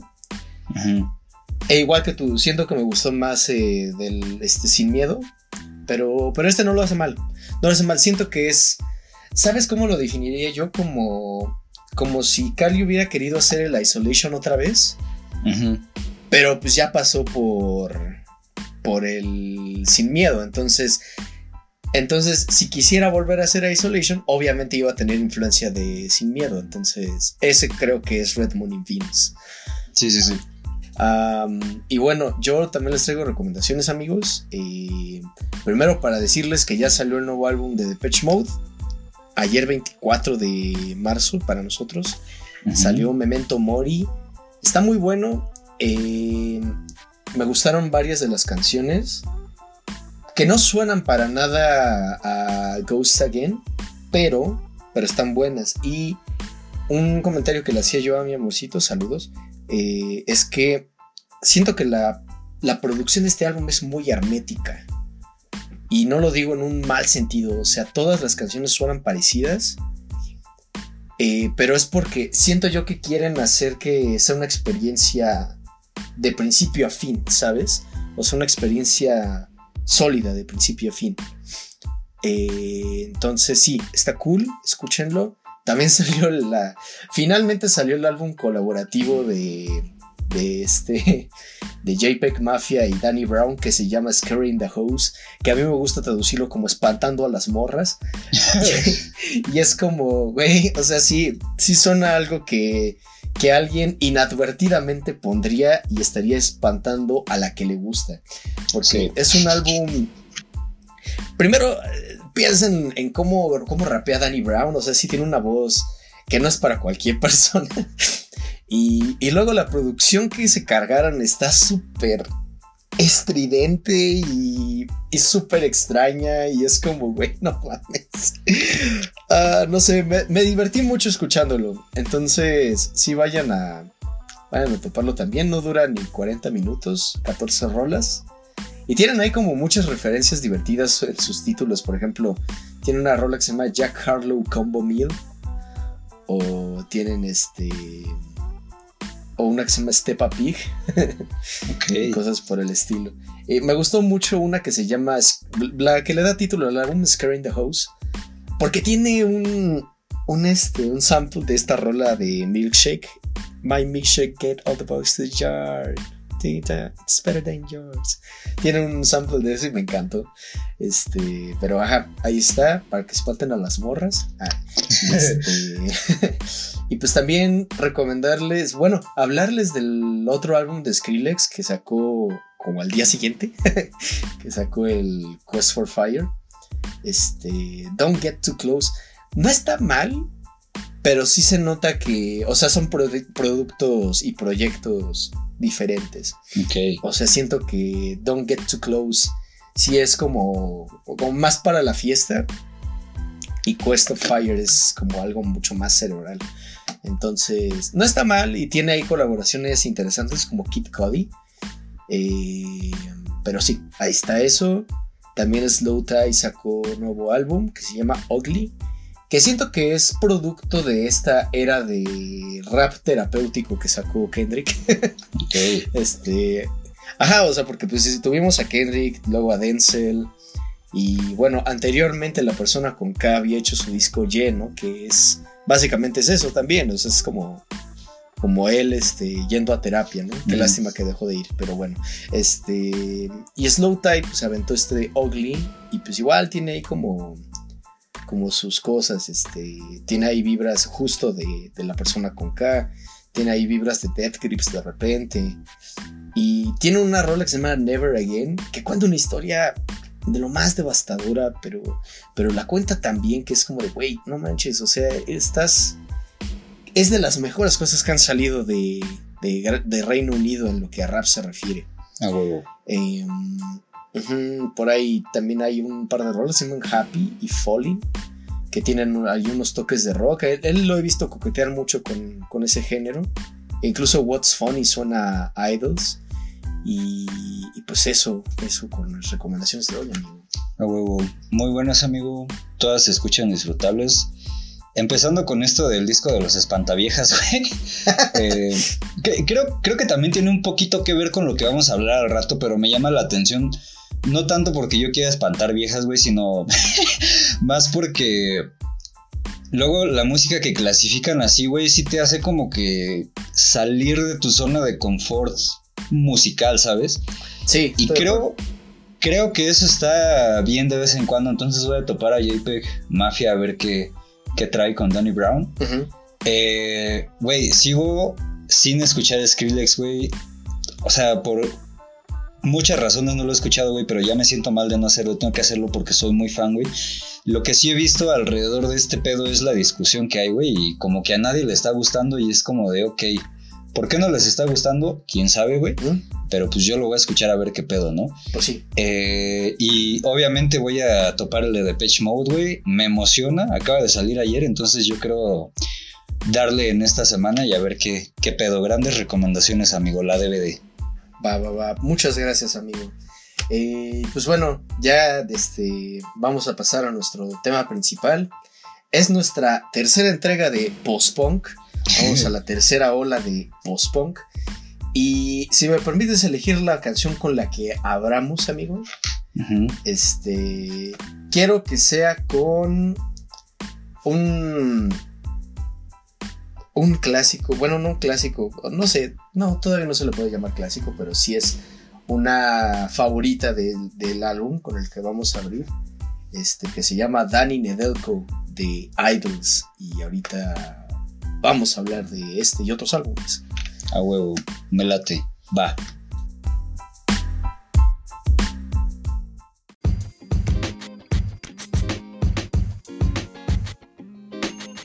Y amigos, ese fue Idols con Danny Nedelko.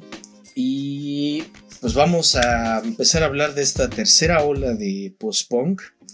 Eh, la última, previamente en Subsonic. Pues hablamos del post-punk en su segunda etapa, que fue a finales de, de los 90, principios de los 2000, cambio de milenio, atentado terrorista, este, crisis económica, ¿no? Todo esto como que eh, llevó la sociedad a un punto de ebullición. Eh, y pues, pues todos estábamos como de, bueno, ya, o sea, si, si nos vamos a morir, al menos vamos a divertirnos.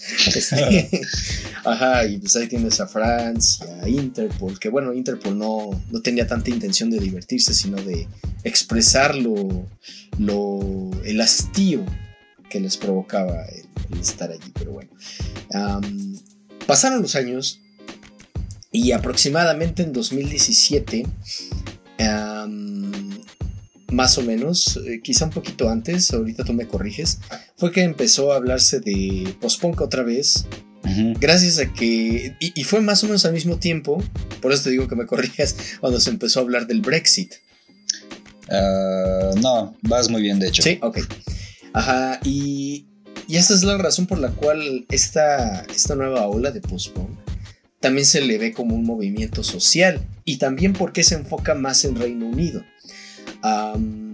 Recuerden que decíamos que en la segunda ola hicieron mucho reciclaje, por eso nació el garage, el dance pop.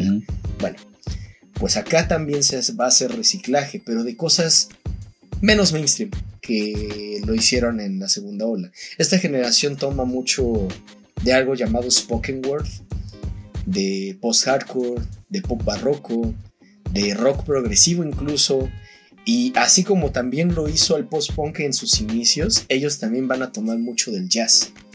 Entonces, sí, son cosas muy sofisticadas si las comparas con otras, sobre todo con la segunda ola, pero bueno. Eh, de acuerdo con esta página de música llamada Earfeeder, esta generación empezó a cimentarse en un lugar llamado Brixton Windmill, que me hizo recordar a The Clash por alguna razón, pero este, allí empezaron un par de bandas, de las que vamos a hablar adelante, Y pues ese fue como que el punto donde dijeron, sí, ya hay una nueva ola de, de post-punk, ¿no? Oficialmente. Eso fue como en 2019. Am, pero bueno, volviendo a lo social, y como suele pasar con este género, el contexto que viven estos músicos es el escenario para hablar de sus emociones. La vergüenza, la decepción y el pesimismo que provoca pensar en el futuro del reino. Eh, hasta aquí tienes algún comentario que quieras añadir, amigo.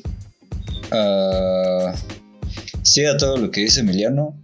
A esto, pues le tenemos que agregar que, pues, güey, hay como que un chingo de conflictos internacionales alrededor, güey. Está este pedo del Brexit, que, pues, güey, no es como que otro síntoma de este nacionalismo rancio, fascismo que va en crecimiento en todo el mundo desde 2014, 2015, ajá. Porque pues, güey, no solo fue el Brexit, también fue el pedo que hubo en Donbass por aquellos años en Ucrania, también Claro. fue cualquier pedo que puedas mencionar de Estados Unidos desde 2015 a la fecha, güey.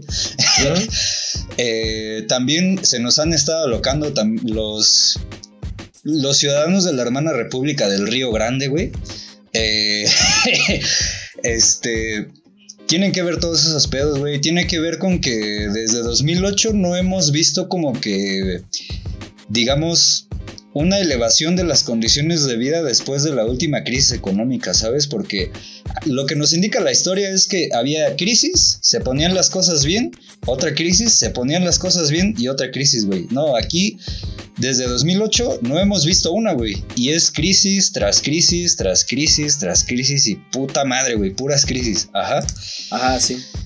Eh, a eso súmale también que los discos de los que vamos a hablar hoy, güey, hablan previo a la pandemia, güey. Solo hay dos que hablan durante la pandemia y es como de, güey, a pesar de que sean previos, hablan mucho de las sensaciones de las que hemos estado hablando desde 2020, güey. Y, güey, está, está plagado de todo ese pedo, güey. Otra cosa también que quiero señalar, güey, que a mí como que me, me llamó mucho la atención de todos los discos, eh, y es un poquito spoiler, pero también noté que la mayoría, salvo uno, güey, no son tan políticos como los anteriores, ¿sabes? Ok, ajá. O sea, se- sentí que este pedo de hablar de los sentimientos, de la decepción, del vacío, el nihilismo y todo esto que habíamos mencionado en la edición pasada, estos güeyes lo retomaron, pero lo pusieron en un viaje, digo, en un bajo astral, güey, que sí es como de verga, güey, ¿en qué chingados estamos viviendo ahorita? Ajá. Sí, sí, sí. Estoy de acuerdo. Eh, pero sí es, es, es algo que se nota mucho y creo que también es algo como muy social porque, pues, güey, o sea, creo que, creo que tú lo ves y yo lo he visto, güey, que últimamente sí hay como que mucha efervescencia social y política en todos lados, güey. Ujú. Pero va acompañada de un de una sensación así como de, güey, ya para qué lo hacemos si ya se va a acabar todo, güey. Porque por un lado es como de, ok, vamos a salir a protestar por los derechos de los trabajadores, pero ¿para qué lo hacemos si ya no hay recursos? Y bla, bla, bla, bla? Ok, vamos a salir a protestar por cualquier este minoría que así a ti se te ocurra, pero ¿para qué lo hacemos si ya hay una crisis climática de por medio y no Mm, sé qué? claro. Entonces, siento, siento que es como mucha, mucho esa, esa sensación que hay como en el aire, güey, en el zeitgeist. Ujú. También están estos discos. Y, güey, está chido. O sea, como que salieron buenas producciones, pero al mismo tiempo también es bajoneante como que verlo en el arte, ¿sabes? Es como de, eh, Sí, qué sí, feo. Ajá. Y sí, pues eso. sobre todo porque, ajá, y sobre todo porque, porque nos está tocando a nosotros. O sea, esto es como, Sí. podría decirse que en el futuro esta va a ser la música de nuestra generación. Entonces, sí es como de madres, ¿no? verlo Ajá. de primera mano. Sí, sí, sí. Ajá. Sí, y de hecho es, es muy, muy acertada tu observación de que, salvo el primer disco del que vamos a hablar, este, no son tan políticos los otros, los otros álbumes. Eh, Y no sé, siento que eso, al final nos vamos a dar cuenta de que, de que como que poco a poco nos separamos de lo que originalmente se consideraba post-punk y nos acercamos a algo que sigue siendo subversivo como el post-punk, pero no por las mismas razones que antes. Entonces, bueno, sin más preámbulo vamos a, a darle a Idols con su álbum Joy as an Act of Resistance, la alegría como un acto de resistencia. Eh, salió el 31 de agosto de 2018. Eh, Idols, como ya les he contado aquí en otras ocasiones, pues es una banda formada en Bristol, Inglaterra, en 2009. Su primer álbum salió hasta 2017. Eh, fue Brutalism. Pero hoy les vamos a hablar de su segundo álbum, que es eh, este Joy as an Act of Resistance. Eh, tomaron inspiración de un poema eh, de una poeta llamada Tui Terricot que se llama La alegría es un acto de resistencia. Eh, ajá, pues esta, esta mujer es una mujer de origen de origen africano. Me parece que es este francesa, pero es de origen africano. Entonces es como que una búsqueda de su identidad, etc. Y entonces el álbum pues también tiene algo de eso. O sea, Joe Talbot, que es el vocalista y principal compositor de, de Idols, pues en sus letras lidia mucho con la masculinidad, con el amor, con el amor propio y con otros temas sociales, ¿no? Como el Brexit y la migración, etc.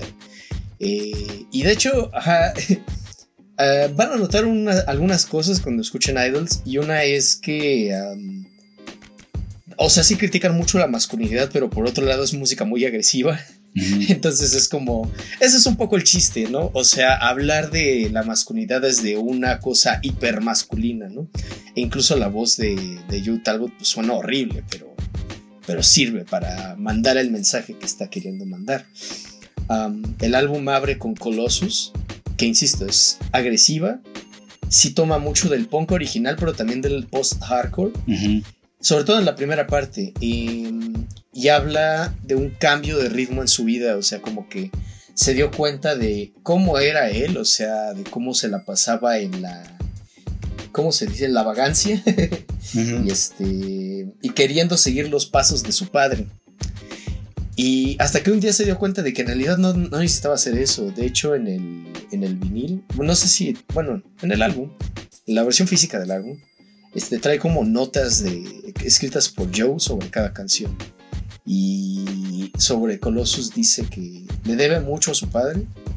Dice, pero por lo mismo de que él me inspiró mucho, es que yo no le debo nada más que amor. Uh -huh. ¿Sabes? O sea, no es como que él le ten, tenga que debe respeto, que le deba este, cualquier otra cosa, ¿no? Solo le debe amor, eso es lo que él dice. Y bueno, este. Eso es como un poco el mensaje. Y curiosamente, en la segunda parte de la canción, hace el contrapunto sobre toda la masculinidad tóxica, o sea, todas las cosas de las que se quiere alejar. Y hay mucha genialidad en estas letras porque tienden a hacer referencias en vez de decir las cosas de manera directa. Aquí no, no, es tan indirecto y de hecho menciona el nombre de varios hombres célebres y qué tienen en común con ellos, ¿no? Menciona a Fred Astaire y que va a bailar como loco. Menciona a Evil Knievel, que era un acróbata. Uh -huh. Este, y dice, me rompo los huesos por mi gente, ¿no? Y también dice, estoy comportándome de la mejor manera, igual que Jesucristo nuestro Señor. y este. Y un dato curioso sobre esa parte es que termina la canción diciendo I'm like Reggie Cray, que fue un criminal británico. Y una de las frases por las que se le recuerda más a este hombre es que en su autobiografía escribió I'm bisexual, not gay. Ok. Y entonces se darán cuenta de que I'm like Reggie Ray y I'm bisexual not gay riman, ¿no? Entonces es casi como si estuvieras esperando que dijera eso y Joe Talbot la termina así sin más.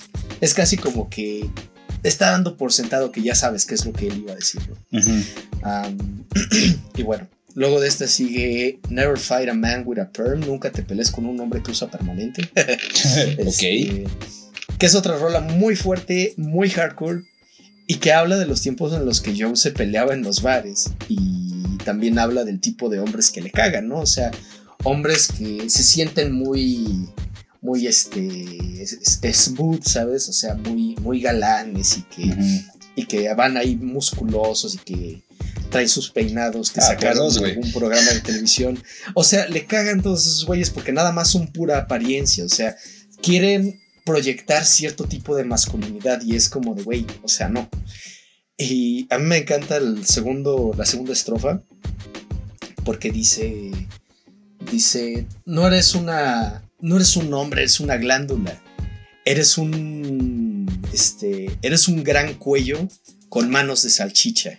O sea, porque está describiendo un hombre que está todo hinchado, ¿sabes? O sea, que está alto y está hinchado. Entonces es como de, madres, qué pedo. Ajá, sí. Y ella está como criticando ese tipo de masculinidades. Luego está I'm Scum, Soy Escoria, eh, que es una canción más bailable. Y en palabras de tal, de Joe Talbot, dice.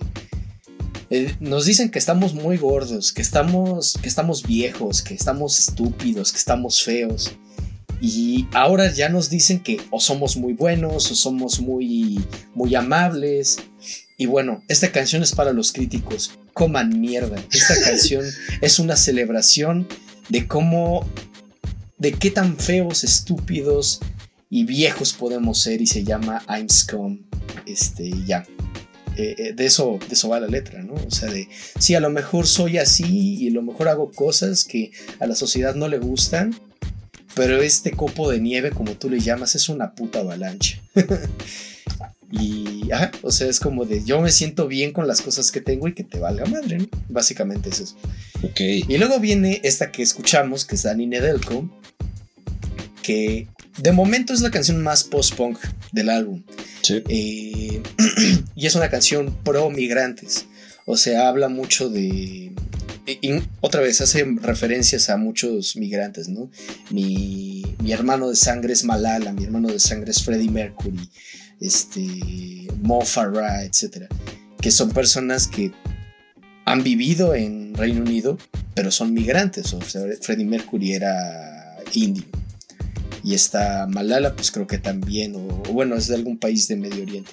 Pero este, ajá, sea, está diciendo como, como estas personas es- eh, tienen huesos y tienen sangre y tienen carne igual que tú, ¿no? Este, y también están hechos de amor, igual que todos, ¿no? Y dice, fear leads to panic, panic leads to pain, pain leads to anger, anger leads to hate. Parecido a lo que dicen en Star Wars, ¿no? Pero es como Exacto. el miedo lleva a todo esto, ¿no?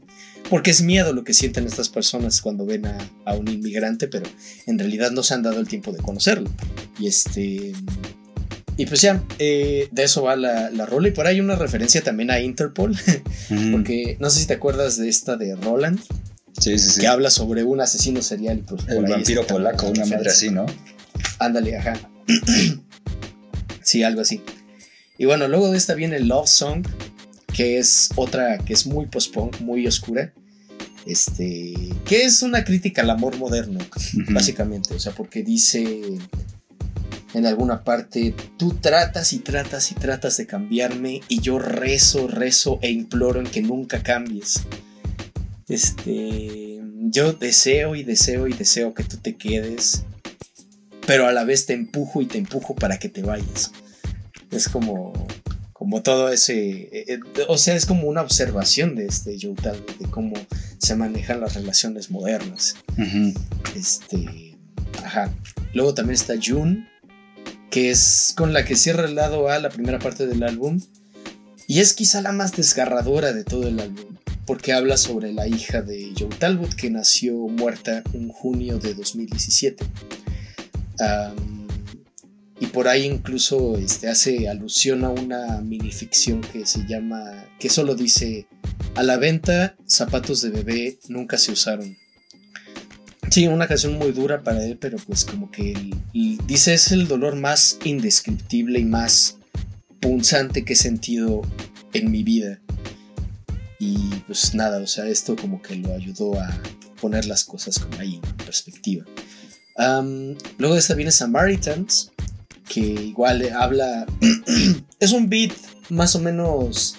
No alegre, pero sí elevado, pues pero lo usa para hablar sobre la masculinidad tóxica, ¿no? Este dice que la masculinidad es una enfermedad y que es una máscara que lo desgasta.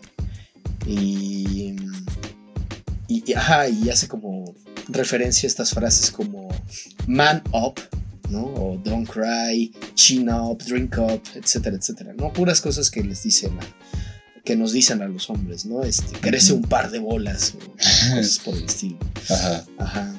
Y termina diciendo, o sea, el, último verso termina diciendo, besé a un chico y me gustó, ¿no? O sea, como que haciendo ahí la, el contraste de, mira, podrás querer disfrazarte tu, tu masculinidad todo lo que quieras, pero mira, este, este soy yo y eso es lo que importa. Ahora, un dato interesante que, del que me enteré es que el nombre de la canción viene de un programa de caridad en Reino Unido que se llama igual Samaritanos, que le provee apoyo emocional a cualquiera que, que se encuentre, que tenga mucho estrés ¿no? emocional eh, o que esté lidiando con pensamientos suicidas. Y dice, todo lo que les digas está, e, e, es, es confidencial, ¿no? Está, y, no te van a juzgar por cualquiera de tus pensamientos o acciones, solo están allí para proveerte ese apoyo emocional. Y entonces hay este Joe Talbot se le, se le hizo que era un, programa excelente, ¿no? Y que, que, que, iba muy relacionado a lo que él quería transmitir con, con la rola. Y bueno, luego de esa viene Television, que es otro, otra rolota de post-punk. y en palabras de Talbot, eh, la canción trata de esto. Dice, las mujeres son atacadas constantemente con tropos de feminidad y es una salvajada. Esa es la cuestión. Hace poco leí que alguien me criticaba porque lo que yo dije en esta canción ya lo había dicho muchas veces antes gente como Beyoncé.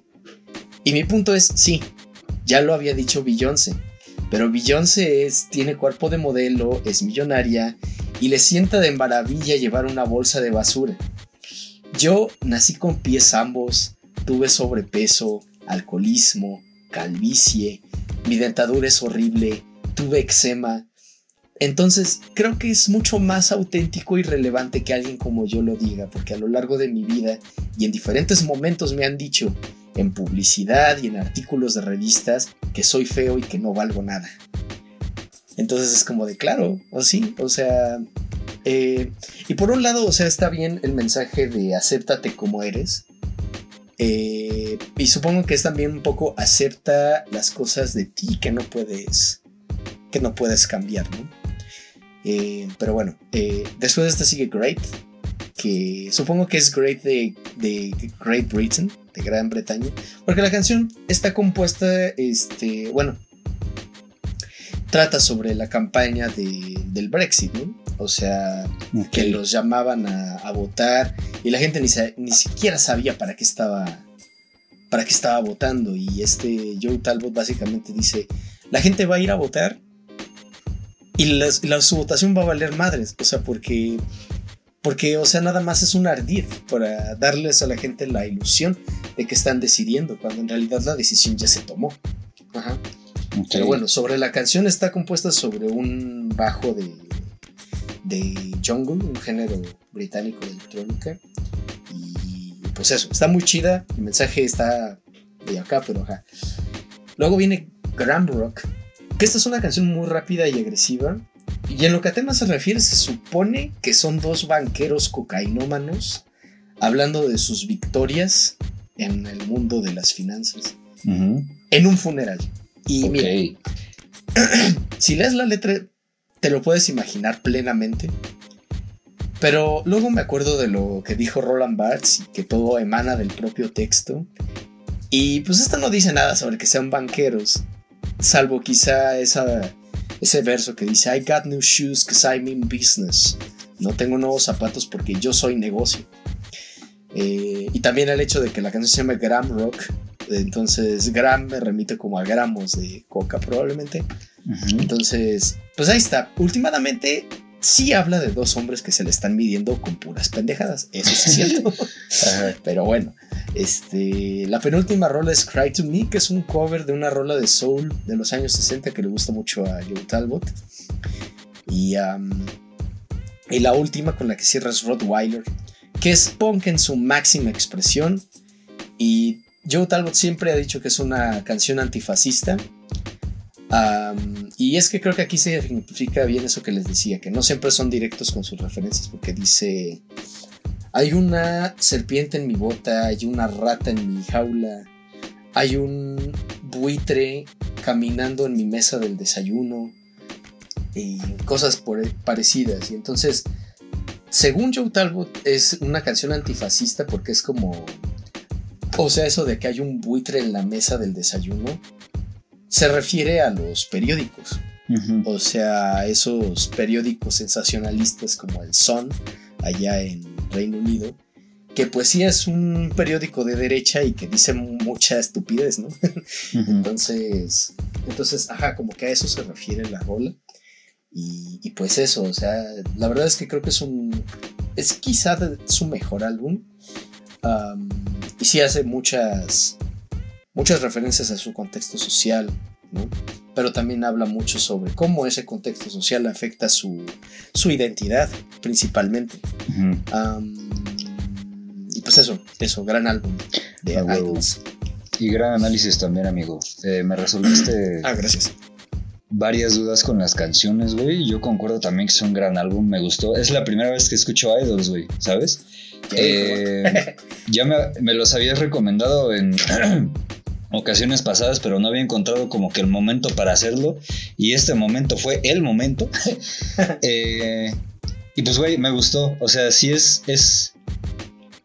Es el disco más político de los cuatro, de los que les vamos a hablar hoy, güey. Y eso me gustó. Me gustó también que hable mucho como de la masculinidad tóxica, ¿sabes? Y justo esto que dices de criticar la masculinidad tóxica con algo tan agresivo como este punk que a veces me sonaba más a hardcore punk que a post-punk, Ajá. fue como, ok, bien ahí, ya le entendí por qué lo usaste y eso fue, fue bueno. Y por ejemplo, en esta, en esta canción Colosos, que es con la que abre, güey, y... y A mí me llama mucho la atención, güey, que se ponga a mencionar a todos estos personajes de la lucha gringa, güey. Ah, sí. Porque, pues, güey, Stone Cold Steve Austin es como el rudo de los rudos y además es tejano y, y todo el pedo, ¿no? Entonces, eh, sí es, es como un rudo muy cabrón, güey. Pero que digas, soy como Stone Cold Steve Austin y pongo a los, eh, a los homófobos en ataúdes, güey, es como, ok, o sea, entiendo para dónde vas y me gusta, güey, ¿sabes? Empieza a mencionar a los demás, güey, que también son como que personas como que muy machos, güey, ¿sabes? Sí, sí. Pero por un lado son muy machos y al otro lado te los está bajando al terreno de soy bisexual, güey, y es como de cabrón, qué, qué gran trabajo y qué, qué gran manera de, de decirle al mundo así como que me vale verga lo que crean que debe ser un hombre, güey, porque al final no es eso, ¿sabes? Ujú. Eh, esta rola de Dani Nedelco a mí también me gustó mucho, güey. Sí es muy promigrante, güey sin duda alguna. Eh, y pues no sé, güey, o sea, me, me mamó que sea tan, tan punk. Y ahorita que está pasando como que todo este desmadre en Ucrania fue como de, ok, ok. Ajá. Viene como que al caso un poco. Luego, esta rola que se llama Love Song, güey. Qué gran manejo de batería, güey. A mí- algo que vi mucho de estos discos fue la batería y en esta rola me gustó mucho, güey. Y algo que también me llama mucho la atención, güey, es que todas las bandas, güey, absolutamente todas coinciden en algo y es que tienen una visión del amor que está por la ultra verga, güey. Sí. O sea, no hubo una, güey, en que dijeran algo bueno del amor, güey. Porque, pues no sé, güey, a lo mejor con las primeras que reseñamos, así como Susie and the Banshees y Bauhaus y todas esas, pues sí, como que tenían una visión un poquito más calmada de esto, güey. Sí, trágica, pero un poquito calmada, güey. Así como de que hay cosas malas, pero puede mejorar. Y acá ya no, güey. Acá ya es como que, güey, la gente está por la verga, güey. Cada quien hace lo que quiere. Me quieren cambiar, güey. Y es como. Hasta cierto punto lo entendí porque a mí me caga que me digan qué hacer, güey. Y cuando estoy en este tipo de situaciones y me quieren decir qué hacer, es como de, güey, no, o sea, aquí es donde menos deberíamos ser ojetes, güey. Y, y no sé por qué pasa, pero sí, güey, noté eso, me latió, güey. John es una canción muy triste, güey, no la había entendido y ahorita que ya nos contaste fue como de puta madre, güey, qué, qué bajón, güey. Sí, sí, sí. Eh, Samaritans me gustó, güey. Sí, siento que también es una rola que critica mucho la masculinidad tóxica, güey, y, y está bien ahí, güey, lo aplaudo. Television también se me hizo como muy antisistema y ya eh, adjuntándolo con todo esto que dijiste, es como de que sí, güey, o sea, es que yo también soy de las personas que piensan que, que todas estas experiencias para usar, eh, digamos, términos de los que usa la chaviza hoy en Twitter, así como disidentes o resilientes, güey, te las tiene que contar gente que, que las vive, güey. Claro. Porque si te las cuenta alguien que lo está haciendo su objeto de estudio, que no participa de esa realidad, güey, sí te va a dar una visión, pero va a ser una visión muy sesgada, güey. Exacto. Y por eso es que luego empiezan a salir todos estos estudios del barrio que terminan diciéndote, güey, es que el barrio está chido y es súper cabrón vivir aquí, la mamada, y es como de, güey, ¿cómo se ve que nunca has estado en un barrio y no has vivido ahí, güey? Porque la gente que vive ahí, güey, neta está harta de todas esas condiciones, güey. Y creo que eso es a lo que va Televisión y, y me late, güey. Lo aplaudo también. Ujú. Eh, Great, me gustó también un chingo, güey, porque sí a todo lo que dices, sí a todo lo que dijiste, güey. Eh, pinche Brexit pendejo, güey, para, pues ya de paso, ¿no? Graham Rock, fíjate que me llamó la atención la observación que hiciste, güey, porque yo cuando lo escuché, lo primero que hice fue decir así como de, güey, siento que esta rola es puro shitpost. O sea, no es queja. Últimamente las cosas se sienten así, pero es puro shitpost porque van por sin ningún lado. Y justo sí es como la discusión de dos personas que se la están midiendo con cualquier mamada, güey, y están diciendo cosas sin sentido y no llegan a ningún lado, güey. ¿Sabes? Pero funciona muy cabrón la rola. Eh, y ya las últimas dos, Cry to Me y Rottweiler, me gustaron, güey, estuvieron buenas, son un gran cierre y así. A huevo, a huevo. Sí, sí, la verdad es que a mí me gusta mucho este álbum. Y dato curioso ahorita que mencionabas Danny Nedelko. eh, Danny Nedelko es ucraniano. Ujú. Ajá, es este un vocalista de, de una banda igual de post-punk este, británica. Pero él es este inmigrante, o sea, él es ucraniano. Y de hecho, sí, si sí. ven el video de Danny Nedelko, él sale en, en todo el video y está ahí como, como este buscando a gente inmigrante en, en Inglaterra. Y ahí Ah, tomándose fotos y hablando con ellos y todo. Ajá, está, está bueno. Gran trabajo. Gran, gran trabajo. Pero bueno, eh, de esta manera nos movemos hasta 2020, antes de la pandemia, 7 de febrero, Sí, para sí, sí. hablar de, de West of Eden, de esta banda que se escribe HMLTD. Y según yo, corrígeme también si, si tú encuentras otra cosa diferente, pero según yo leí se pronuncia Happy Meals Limited. Sí, justo así lo encontré en mis investigaciones muy profundas en internet. Ja. A huevo. Este. y pues sí, esta banda eh, también es de Londres, se formó en 2015. Eh, Wikipedia justo nos dice que tocan algo así como New Rave, Rock, Art Rock, Experimental Rock, Glam Rock y Post-Punk. Eh, que sí, sí, sí se puede encontrar como que todo eso en el disco del que les voy a platicar ahorita. Ese disco, como ya nos mencionaste, fue lanzado el 7 de febrero de 2020. Estábamos a un mes y días de que empezara todo el desmadre, mi. O sea, Sí. cayó como anillo al dedo, güey. Qué, qué mal pedo. O sea, qué buen disco, pero qué mal pedo. Eh, lo lanzaron a través de Lucky Number Music. eh, dice Wikipedia también. Que es como. Ahorita te digo. Ajá, que es como. Puta madre, ya lo perdí. Pero son los mismos géneros de la banda. Ajá, o sea. Post-punk, art punk, eh, new rave, glam rock, experimental y demás. Fue producido por Rodaya McDonald y Gianluca Buccelati y Happy Meals mismo. Ajá, eso está interesante porque yo creo que tú sí lo has visto, pero a mí como que me sorprende encontrar bandas que sus primeros discos o su primer disco, güey, que es este caso, sean producidos por ellos mismos, güey. Eso se me hace muy cabrón. Ajá. Mm, sí. Eh, y antes, o bueno, ya para empezar, güey, quiero que pensemos en la palabra occidente, güey, ¿sabes? Mm, Porque occidente en alemán se escribe diferente. Eh, nosotros le decimos occidente, los gringos le dicen west, los alemanes le dicen Abendland, ajá. Porque para estos güeyes occidente o el Abendland es la tierra del ocaso, güey. Y es como de, Ah, no mames, está muy cabrón, güey. Eso lo aprendí en una clase de Nietzsche, güey, y estuvo muy chido. Lean a Nietzsche, pero no sean pendejos, por favor. Eh, y pues sí, güey, o sea, parece que todo este disco nos, nos, nos habla de que Occidente es la tierra del ocaso y el ocaso está más cabrón que nunca, porque la rola con la que abre se llama The West is Dead y justo nos habla de que, pues güey, nos dice de por qué Occidente está muerto. Contaminación, perversión, corrupción, o sea, todo lo malo que les mencionamos ahorita en el previo social, güey, está en esta rola, güey. Y qué maldito bajón, güey. Ajá. Eh, rítmicamente suena muy electrónico, güey. Me late. eh, eso para nada es queja. Luego está esta rola que se llama Loaded, que esta sí suena a mi gusto un poquito más punk, más darks.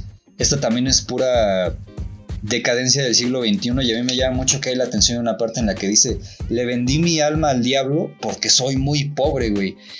Y Madre, es como, puta madre, güey. O sea, totalmente uno se tiene que identificar con esto. Es como de, güey, pues es que nosotros también le vendimos nuestra alma al diablo porque pues ya nos insertamos en el capitalismo, güey. Ya trabajamos por eso, güey, para no morir. Todos queremos un pedazo del pastel del diablo, como dijo J. Cole en, en aquel lejano 2017, me parece. Ajá. Eh, y pues nada, extrañamente también me sonó un poco Fight Club esta rola, güey, porque me llama la atención como esta intención de mandar a la verga la aparente estabilidad que tiene. Porque, pues no mames, se da cuenta de que es una mamada y es pura ilusión. Justo como el protagonista de Fight Club, güey. Un día como que se la loca la caca, güey. Dice, ya no quiero ser programador, voy a explotar todo, güey. Porque todo el sistema está mal, güey. Ajá. Justo así sentí esta rola. Eh, to the Door me latió, güey. Siento que literal fue un western, güey. O sea, te va contando ahí la historia de alguien que quiere hacer un chingo de cosas y que al final es como este querer escapar con lo poco que tienes de esta prisión que tiene forma de edificios de cristal, güey. Y es como de, güey, está, está muy cabrón, güey. Eh, luego viene mi favorita del disco, güey. Neta, ayer que la escuché fue como de, ¿qué pedo, qué pedo, qué pedo? Porque lo primero es, güey, qué gran ritmo. Primero sientes que va a ser una rola así como con coros casi eclesiásticos, güey. Va a ser un, sientes que va a ser una, sol, una rola de esas que son ambient y pesadas, güey. Pero al final te cambia el ritmo totalmente, güey. Te, te, te, lo convierte en una rola muy, muy, este, bailable. Y, güey, a mí, a mí me, me gusta así todo, todo, todo lo que dice, güey. Porque lo podemos resumir como que al final no todo es lo que parece y no todo es lo establecido. O más bien, más bien, no todo lo establecido es correcto. Ajá. Ok, ok. Eh, porque ves que te la pasa diciéndote así como, güey, no toda iglesia es fuerte, no toda lujuria es eh, pecado, no toda fe es amor, no cualquier pendejo hace tal y tal y tal. O sea, como que primero te empieza a terapiar, güey, para decirte así como de, güey, pues es que las cosas no, no son en blanco y negro, las cosas no son lo que parece. Ajá. Ninguna de las leyes que están en nuestras constituciones o así, y lo dice la canción, güey, es sagrada y madres así porque, pues, sí, güey, tienes razón, al final las leyes son pendejadas inventadas por nosotros para hacerla la mamada, igual que la inteligencia artificial, ajá. Ok. Eh, y al final como que me llama la atención porque es como de, güey, creo que todo esto se puede uh, traducir a que todo este pedo de, de paradigmas, güey, le llegó la decadencia que nos llegó a nosotros tan cabrón, güey, que también ya valieron verga. Ajá. Ok, ok. O sea, todo, todo lo que dijimos en, el, en la edición pasada se acentuó, güey, y ahora sí como que, pues, güey, ya, ya nada es válido, güey, ya nada está dicho, ya las cosas no son blanco y negro, güey, la justicia no es justa, güey, el bien no es bien, güey. Así como dijo Loki en la serie, nadie malo es lo suficientemente malo y nadie bueno es suficientemente bueno. Ajá. Y a mí me llama mucho la atención porque hay una parte que dice, no todo hombre estaría mejor muerto que en cadenas, güey. Es como de, pues, güey, sí. Y al final como que también le estás dando en la madre a las alternativas que la chaviza ve hoy en día, ¿sabes? Porque esto de perder tus cadenas y morir a seguir amarrado, güey, eso es algo que dicen mucho los comunistas. Ajá. O sea, yo he visto comunistas que dicen esto así a diestra y siniestra, güey. Y el que estos güeyes te lo estén diciendo como parte de este side guys del que hablábamos es como de, güey, es que esta mierda está tan a la mierda, güey, que ya ni siquiera tenemos fe en la única alternativa que nos daba el mundo, que era el comunismo, güey. O sea, ya ni siquiera tenemos fe en eso, güey. Y por eso lo que decíamos hace rato, sí vamos a protestar por tal cosa, pero ya como para qué si ya no tiene caso, güey. Ya no hay nada. Ajá. Uh -huh. O sea, está tan cabrón este pedo que ya se cayó un paradigma que ni siquiera hemos probado, güey. Y es como de verga, güey. Qué feo. Y por eso es mi rola favorita. Eh, luego sigue Mikey's Song, güey. Esta me gustó mucho, güey. También tiene un ritmo muy. Muy bailable, pero es una. Siento que es una rola muy sad, güey. Y también es como esta versión del amor que, que hablábamos hace rato. Acá es un poco más un amor que no se supera, güey. Siento que te expresa mucho este pedo de cuando quieres mucho a alguien y por X o por Y se aleja, güey. Y pues está, está feo, güey. Por otro lado, siento que está muy tirada al New Wave. Siento que es algo que podrían hacer New Order o incluso los Talking Heads. Eso me latió, güey. Luego está una que se llama Huay, que no la entendí porque está en japonés, güey. Pero pues me late el misterio y por eso me gustó, güey. Ajá. Eh, está una que se llama 149, 149, que me latió mucho, güey, porque dice un pedo así como, estoy enamorado de la ficción de ti. Y es como, verga, güey, o sea, está muy, muy culero estar enamorado de ficciones. Y es otra vez este pedo de, de en realidad de qué nos estamos enamorando de estos días, güey, de las personas, de la imagen que nos da en redes sociales. Nos estamos enamorando porque en serio queremos estar con ellas o porque hay una pulsión de muerte dentro de nosotros que nos está produciendo todo este panorama tan horrible en el que vivimos, güey. ¿Quién sabe, güey? Pero esa rola me hizo pensar todo en eso. Ajá. Luego está una rola que se llama Joana, güey, que está chida. Y creo que estas son dos. O sea, son dos rolas, pero siento yo que podríamos ponerle las dos en una, güey. La primera me llama la atención eh, rítmicamente porque yo la empecé a escuchar, güey, y dije, esto tiene influencias de Mama de My Chemical Romance y Viva la Gloria, entre paréntesis Little Girl, de Green Day, güey. Juntas en una sola canción. No sé cómo lograron hacer eso, pero me gustó, güey. Ajá. Eh, luego ahí no entendí muy bien si era como que una rola de alguien a quien están medicando y ya no va a ver a su amiga, a su amiga imaginaria o literal es su amiga, güey. Pero pues es como muy hardcore al final, güey, porque en cualquiera de los dos escenarios que la entendí, güey, como que se la quieren desaparecer y es como de chale, güey, qué mal pedo. Y luego sigue Where's Joanna, que esta me sigue dando como que vibras de My Chemical Romance. Y aquí dije así como de, güey, la neta no estoy entendiendo la historia, güey, pero sí está metiendo un suspenso de los mil diablos, güey. O sea, suena Mm. como que asesinatos, como que a true crime y así. Y aquí fue cuando dije, esta etapa del post-punk sí está como que en otro nivel, güey, y es otro nivel que de repente no estoy entendiendo, güey. Pero al mismo tiempo también es como de, o sea, está cool que no lo entienda, güey, porque muchas veces esta sensación de no entender estas rolas de este disco y de los demás, güey, es como estar viviendo en el 2023, güey, y es como de, güey, qué pedo. Ajá. Eh, luego está Dead Drive. Este sentí que el ritmo estaba un poquito atípico, pero bien también. Luego, eh, al principio, luego cambia y se pone chido, güey. Esta siento que sí es una pulsión de muerte así as hell, güey. Eh, es, es como decir, dame lo que sea para sentir, güey. O sea, estoy ya tan hundido en este pedo que dame lo que sea, aunque sea un putazo. Ajá. Y también, güey, es una crítica a la sociedad americana, güey, que está como muy en el pedo de consume, consume, consume y métete y métete y métete. Y así, así, así, así, güey. Me recordó a una rola de Papa Roach que se llama Hollywood Horror, güey. Que también como que da... O tiene la intención de criticar todos estos pedos hollywoodenses, güey. Y también era como que una intención de tirar la mierda a una personalidad muy famosa cuando salió, güey. Eh, pero al final las dos hablan como de la decadencia gringa, todo lo que da, güey. Y es como de, pues sí, o sea, al final la sociedad americana como que tiene mucho de eso y pues está, está cabrón, güey. También como que luego por eso tienen muchos pedos que vemos en las noticias y así. Eh, luego está otra rola de amor que es muy, muy, muy... Como muy desalentadora que se llama Nobody Stays in Love. Pues que técnicamente va de eso, decirte que nadie permanece enamorado, güey. Y es como de chale, al- o sea, la escuché, güey, y fue como de, pues sí, o sea, al final nada dura para siempre. Y es como de, pues qué triste, güey, qué triste vivir en los tiempos del el amor líquido y así. Eso es un libro que no me acuerdo quién escribió, güey. Luego está otra rola que tiene nombre rumano que no entendí, entonces por eso voy a decir que es MMXXAD, que es otra vez más decadencia, güey. Eh, no sé si lo hicieron como que intencionalmente para hacer como un símil con el Imperio Romano, güey, porque, pues no sé, o sea, si han leído como que un poquito de la historia romana se pueden dar cuenta de que cuando estaba este muchacho Nerón, güey, Roma estaba así como que por la verga, güey. Ya estaba así como que a punto de mandarse a la chingada, güey, de convertirse en el Sacro Imperio Romano Germánico de Occidente, güey. Pero todo estaba mal, güey. Y siento que el disco y esa rola como que expresan ese tipo de pedos y es como de chale. También puede tener como que un poco que ver con esto del Brexit. la caída del imperio, güey, que después ya se iba a ver con la muerte de la reina y la posible disolución de esta madre, güey, y es como de chale. Ajá.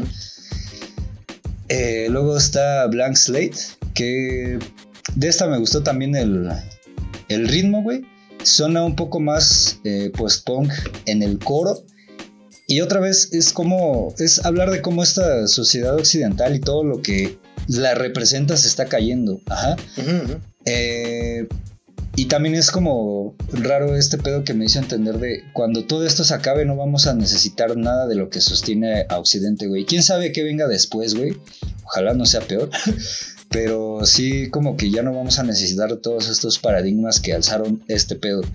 Y cierra con War is Looming. Y esta sentí que es un poco como de, pues ya, ya el mundo se está acabando y no, no queda nada. O sea, ni siquiera nosotros quedamos. Y así.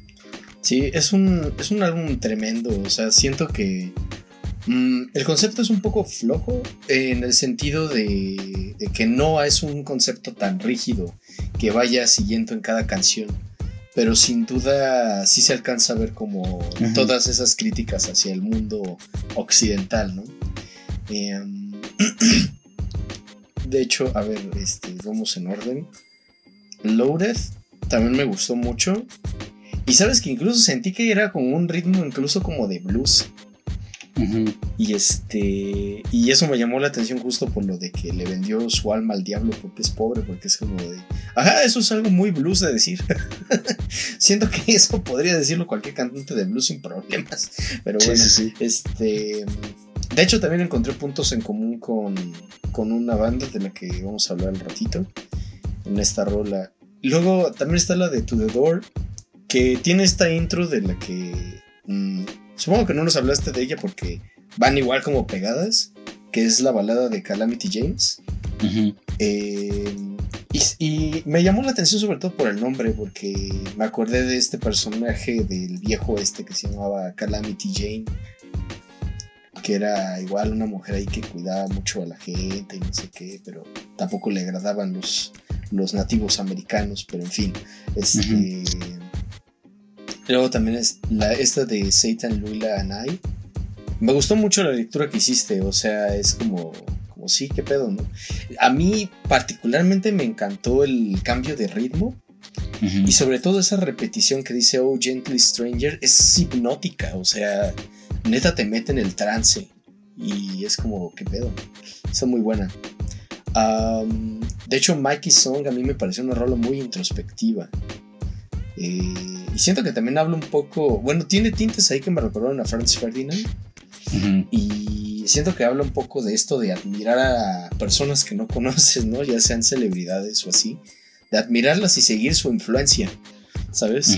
O sea, es como, y pues sí, o sea, tienes razón, es un, supongo que es un tipo de, de amor o de afecto que podría sentir por alguien, pero pues, otra vez, o sea, es alguien que no conoces, es alguien que que nunca va a voltear los ojos hacia ti y es como de, ajá, qué pedo. Como yo con George Smith. Supongo que eso va relacionado con la de 149. Porque, ajá, eso de estoy enamorado de, de tu yo ficticio. es como de, chale, o sea, estás enamorado de una idea, no estás enamorado de la persona. Y es como de, madres. Ahora con la de Joana, fíjate que yo la leí diferente, amigo. a ver, a ver. Porque, bueno, primero sí que la música, el piano en 2x4, tema cabaretesco, está cabroncísimo, ¿no? Me gusta mucho. Y tienes razón, sí tiene un poco de My Chemical Romance, sobre todo en Where's Joanna. Pero yo lo interpreté más como una disforia de género. Ok. Ajá, como que Joana es esta otra parte suya y está como pasando por todo el proceso para, ajá, por toda esa transición para, para ser esa otra persona, ¿sabes? Y es como, como chale, pero, o sea, justo lo que dices, o sea, la forma en la que está planteada, que siente que casi mató a, a quien solía ser, es como de, güey, ¿qué onda, no? O sea, sí es una forma muy muy inusual, pero muy creativa de, de plantear el tema, creo yo.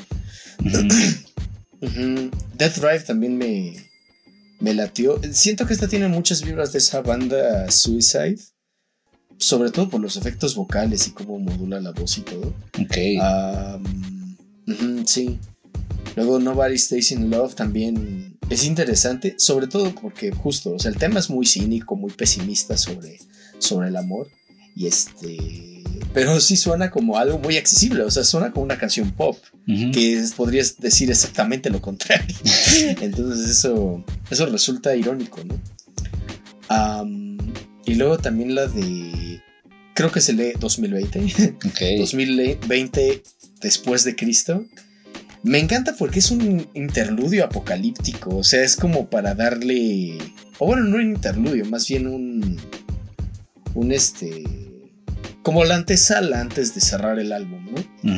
Este, y siento yo que tu observación es, es, es bastante precisa, o sea, porque toma en consideración que hay en la portada del álbum, que es un jarrón con la fundación del Imperio Romano, ¿no? Ajá, con Rómulo y Remo siendo alimentados por la loba. Entonces, definitivamente está pintando a Occidente, al imperio occidental, ya sea el imperio americano o veto saber qué. Este, lo está pintando como el imperio romano. Y entonces, esta 2020 después de Cristo es como, como decir, esa es como la fecha en la cual empezamos a ver su decadencia, ¿no? Empezamos a ver cómo se va directo al hoyo. Ajá, y de hecho Blank Slate se me hace también una un, seguimiento de ese tema excelente, ¿no? Porque pues Blank Slate, como ya habíamos dicho en alguna ocasión, pues significa tabula rasa.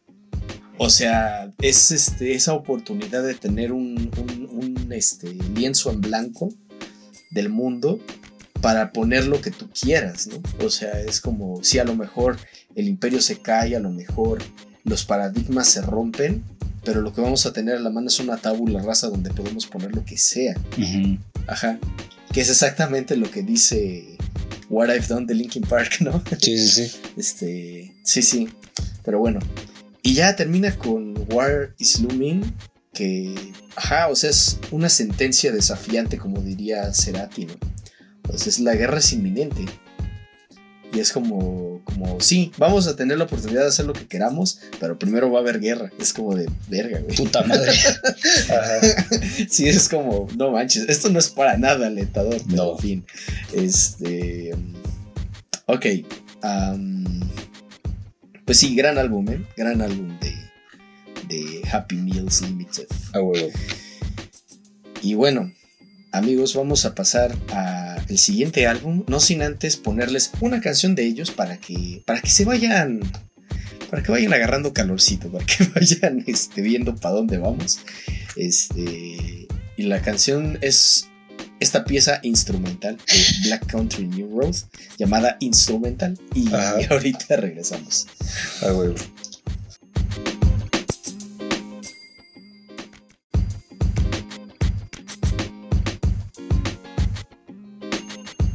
Amigos, eso fue Black Country New Road. Black Country New Road con instrumental. Y este.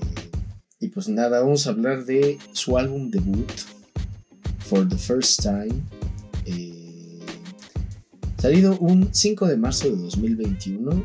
Y esta es otro, otra banda que igual ya tenía como mucha, mucho tiempo ahí este, sacando cosas, estando presente en la escena.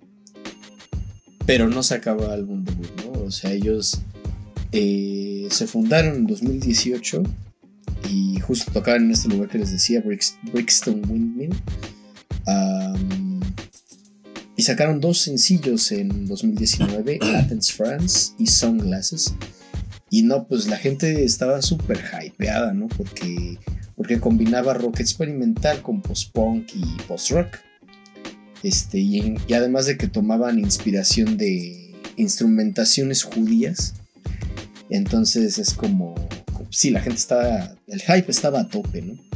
Luego pasó la pandemia y se retrasó todo, ¿no? Y en 2021, 5 de marzo, o sea, un año, casi un año después de, de lo de la pandemia, sacaron su álbum For the First Time. Em, su nombre proviene de, de Athens, France, donde dicen like the new road built out of black country grounds. Lo que puedo decir sobre el álbum es que tiene piezas muy largas y muy virtuosas, ¿no? Eso es como lo que hace destacar sobre todo el álbum. Eh, también habla mucho de, de, lo buen escritor que es Isaac Wood, que es el vocalista, o era el vocalista porque ya se salió, este, el vocalista y principal compositor de, la banda. Dicen que tiene una habilidad muy buena para narrar, estoy de acuerdo, pero vamos a ello. Como les decía, el álbum abre con Instrumental, eh, que es una muestra muy, pero muy mamona de sus habilidades musicales. Eh, por ahí hay una sección de trompetas y de cuerdas incluso. Las trompetas son las que te dan la pista de esa influencia judía, ¿no? O sea, piensa en cosas que has escuchado que, que este, ponen luego en las películas cuando hay alguna celebración judía, un bar mitzvah o qué sé yo. Este, piensa en ese tipo de música y eso es lo que están haciendo las trompetas si, si pones atención. Um, la percusión a mí me recordó especialmente a Atrocity Exhibition de Joy Division. Okay. O sea, sí, creo que es un trabajo de percusión muy cercano al, al post-punk, ¿no? Y también tienen ahí unos arpegios eh, que, que, sí me recordaron también a, a, a, los Arctic Monkeys, o sea, algo como un taran, tan, tan, tan, tan, tan, tan, sí es como, qué pedo, ¿no? Y pues sí, al ser instrumental, pues, pues también alcanzas a ver de dónde sale esto de que eso tiene una influencia de post-rock, ¿no? Pero bueno, eso como que ya te pone en mood, ¿no? Te dice hacia dónde va a ir esto. O sea, es algo frenético, es algo este, extravagante y pues nada. El álbum empieza formalmente ya con Athens, France eh, y habla de, pues, de las preocupaciones, de las emociones, de este compa y de cómo tiene que sacarla sí o sí. De hecho, la forma en la que, en la que, la manera en la que formula todas estas emociones sí es, sí es poética, pero su voz la hace mucho más dramática. O sea, la voz de Isaac Wood es como, creo que es otro instrumento de, y, algo que, que, empieza a formar el sonido de, de la banda. Um, y, ajá, entonces está hablando de cómo debe de, sacar sus emociones para que no lo hagan pedazos, ¿no? Porque eso le va a ayudar a, a mejorar o algo así. Y este. Y, y, creo que también está hablando de cosas muy personales o cosas que tienen que ver con la banda. Porque sí no hay mucha pista de, de qué está hablando realmente. O sea, siento que. Siento que sí tendría que venir y decirnos, ah, pues aquí estaba hablando tal cosa, ¿no? Porque, porque sí es un poco oscuro en ese sentido. Um, luego también está esta de, de Science Fair, Feria de Ciencias, como las que salen en las películas. Este, esa tiene guitarras muy, pero muy disonantes y de hecho me gustaron, o sea, tienen como, como un... Tienen un toque ahí chido. Pero sí, la instrumentación es una locura, o sea, es, es, es, o sea, escuchas más bien cómo va creciendo poco a poco el ruido dentro de la canción, hasta que llega un clímax impresionante. Como les decía, las canciones en este álbum son muy largas, entonces Science Fair no es la excepción, o sea, la primera fue como, como este, la instrumental, pero sí, la gran mayoría son largas. Estoy eh, buscando desde aquí cuánto dura exactamente. Aquí está. Sí, miren. Instrumental dura 5 minutos 27 segundos. Atenas, Francia dura 6.23 y la Feria de Ciencias dura 6.20. Ok. Entonces, ajá, la letra no es tan larga realmente.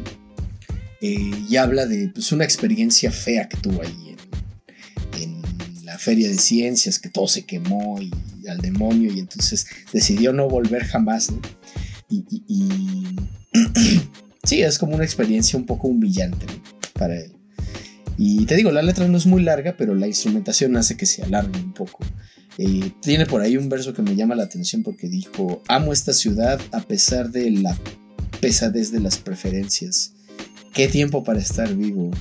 Sé para dónde voy, pero allá afuera es un país negro. Un país negro entendido en un país oscuro, ¿no? Un país que no, que no te ofrece que no te ofrece más esperanza que el lugar en donde te encuentras, ¿no? Y eso ya de por sí tiene implicaciones sociales. Pero este. Ajá, y de hecho también Isaac Wood sí hizo un comentario sobre esta. Que dice que para él las ferias de ciencia es algo que es omnipresente, pero que es algo que está de fondo, ¿no? Eh, ah, olvidé decir a lo mejor que todos ellos son de Cambridge. Entonces, pues Cambridge es un lugar conocido por sus escuelas. Así que las ferias de ciencia son algo bastante común. Entonces él por eso dice que es algo para él omnipresente, pero que está de fondo. Y, es lo mismo cuando hablo del Cirque Soleil. O sea, su plena existencia me, me da risa. Ajá, porque es como algo tan, tan, exuberante como el Cirque du Soleil pero tan común a la vez. Lo pasas al fondo y es como de, ¿cómo una cosa tan llamativa como esa puede estar de fondo? Ajá, o sea, son como, no sé, ideas que, que, podría tener. O sea, sabes que este tipo de ideas me, me, las imagino salir de un ensayista del Renacimiento de un. Ajá, o de un escritor de la generación de James Joyce, o sea, haciendo este tipo de observaciones existenciales. Es como. Ajá, o sea, ahí es donde me doy cuenta de que ese compa sí está en otro lado eh, líricamente. Pero ajá, bueno, ahí está Science Fair. Luego sigue Sunglasses. Que esa, esa sí es bastante larga. Esa dura casi 10 minutos. y pues sí, primero tiene una introducción instrumental muy bonita. Que me recuerda a melodías que han hecho los Deftones. Eh, pero la canción se divide en dos partes. Eh, la primera sí es esta más tranquila, pero la segunda sí es una cosa de locos, ¿no? O sea, la primera parte te está hablando de cómo está él sentado en la sala de la televisión y están viendo un programa y está describiendo las cosas cotidianas que están pasando a su alrededor, que su mamá está usando esas licuadoras que venden en los infomerciales, que este, su papá está haciendo otra cosa, ¿no? Y así. Y de repente, o sea, está bien a gusto viendo la tele y de repente empieza a pensar en, en, en que, dice, lo confiado que, dice, qué confiado se siente uno cuando va caminando en la calle con un par de, de lentes de sol. O sea, la propia existencia de los lentes de sol este, es para representar cualquier objeto, dice él. Eh, es son mecanismos de defensa que reconozco en mí mismo y encuentro en a partes iguales efectivo y un poco patético. Dice, algunas veces funcionan y otras veces son algo que te lleva al a las maneras de ser más narcisista, falso e ignorante que puedes encontrar. Y es como, o sea, imagínate eso, o sea, imagínate que estás viendo la tele y de repente, qué, qué cagado que existan los lentes de sol. Es como de verga, güey, qué pedo.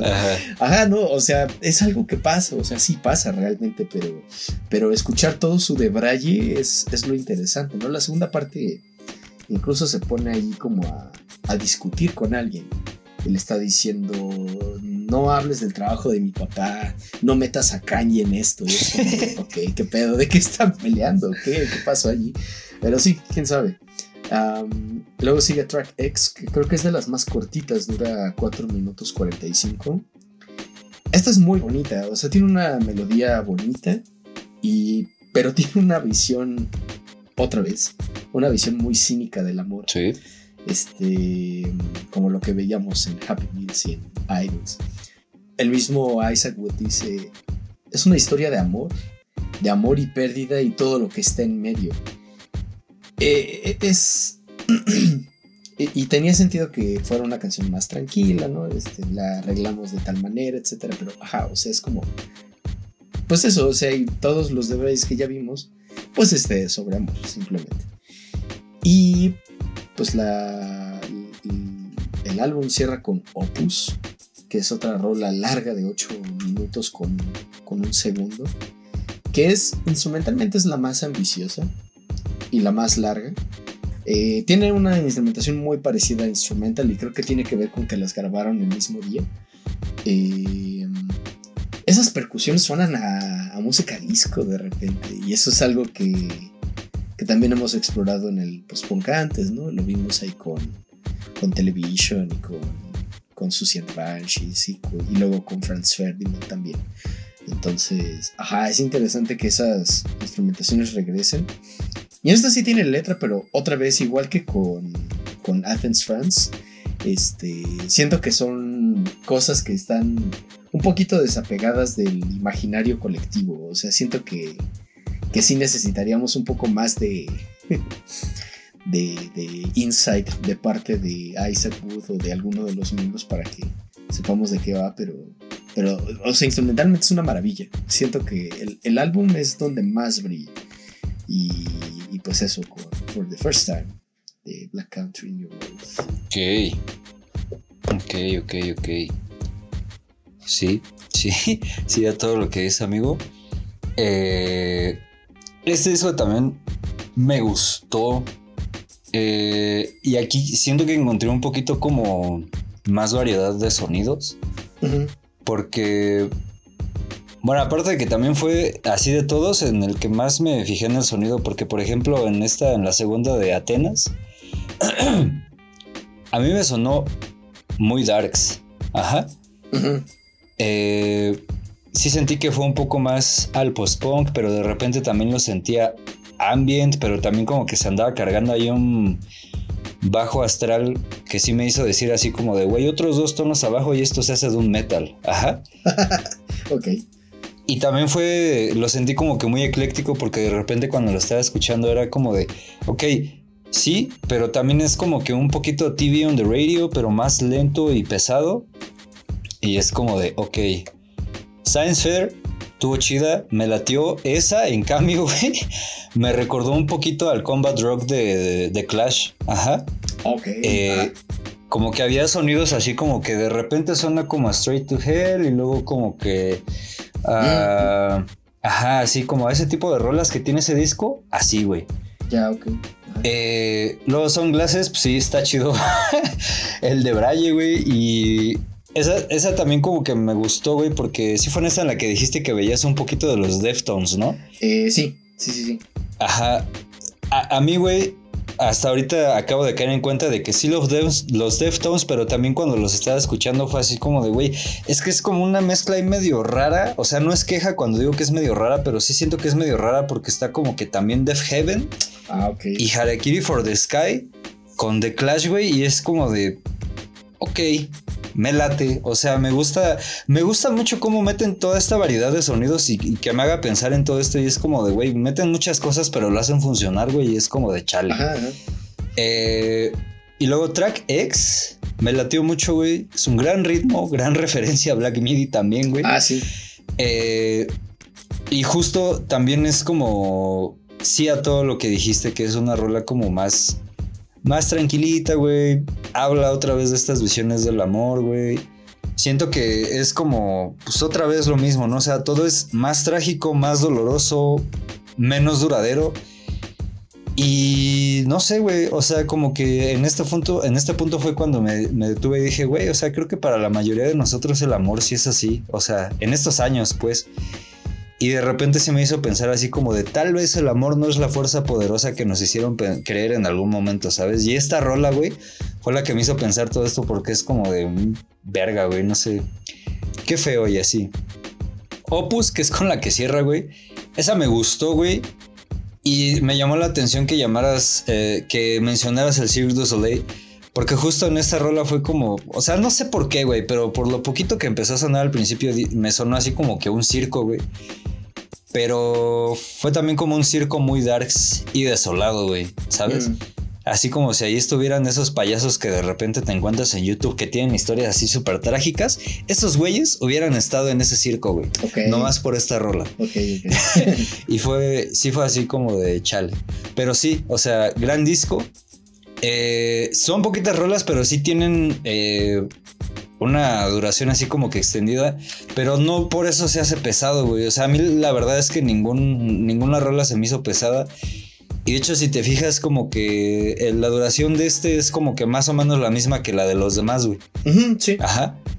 pero las rolas se, se disfrutan muy, muy cabrón. Me gustó el análisis que hiciste porque yo la neta como que sí batallé un poquito para entenderle la letra y ahorita ya es como de ok, jalo. Ajá. Pero también creo que por lo mismo de la duración de las rolas me hizo ponerle más atención a los ritmos y por eso le encontré tantas cosillas ahí tan chistosas, güey. Y pues estuvo bien, me latió la neta. Ya, ya, ya. Pues sí, sí, creo que. creo- insisto, es que sí brilla mucho por su, por su instrumentación. Y sí, se me había olvidado hablar de esa referencia a Black Midi en Track X, ah, que dice algo así como. Este, te dije que te amaba enfrente de Black Midi.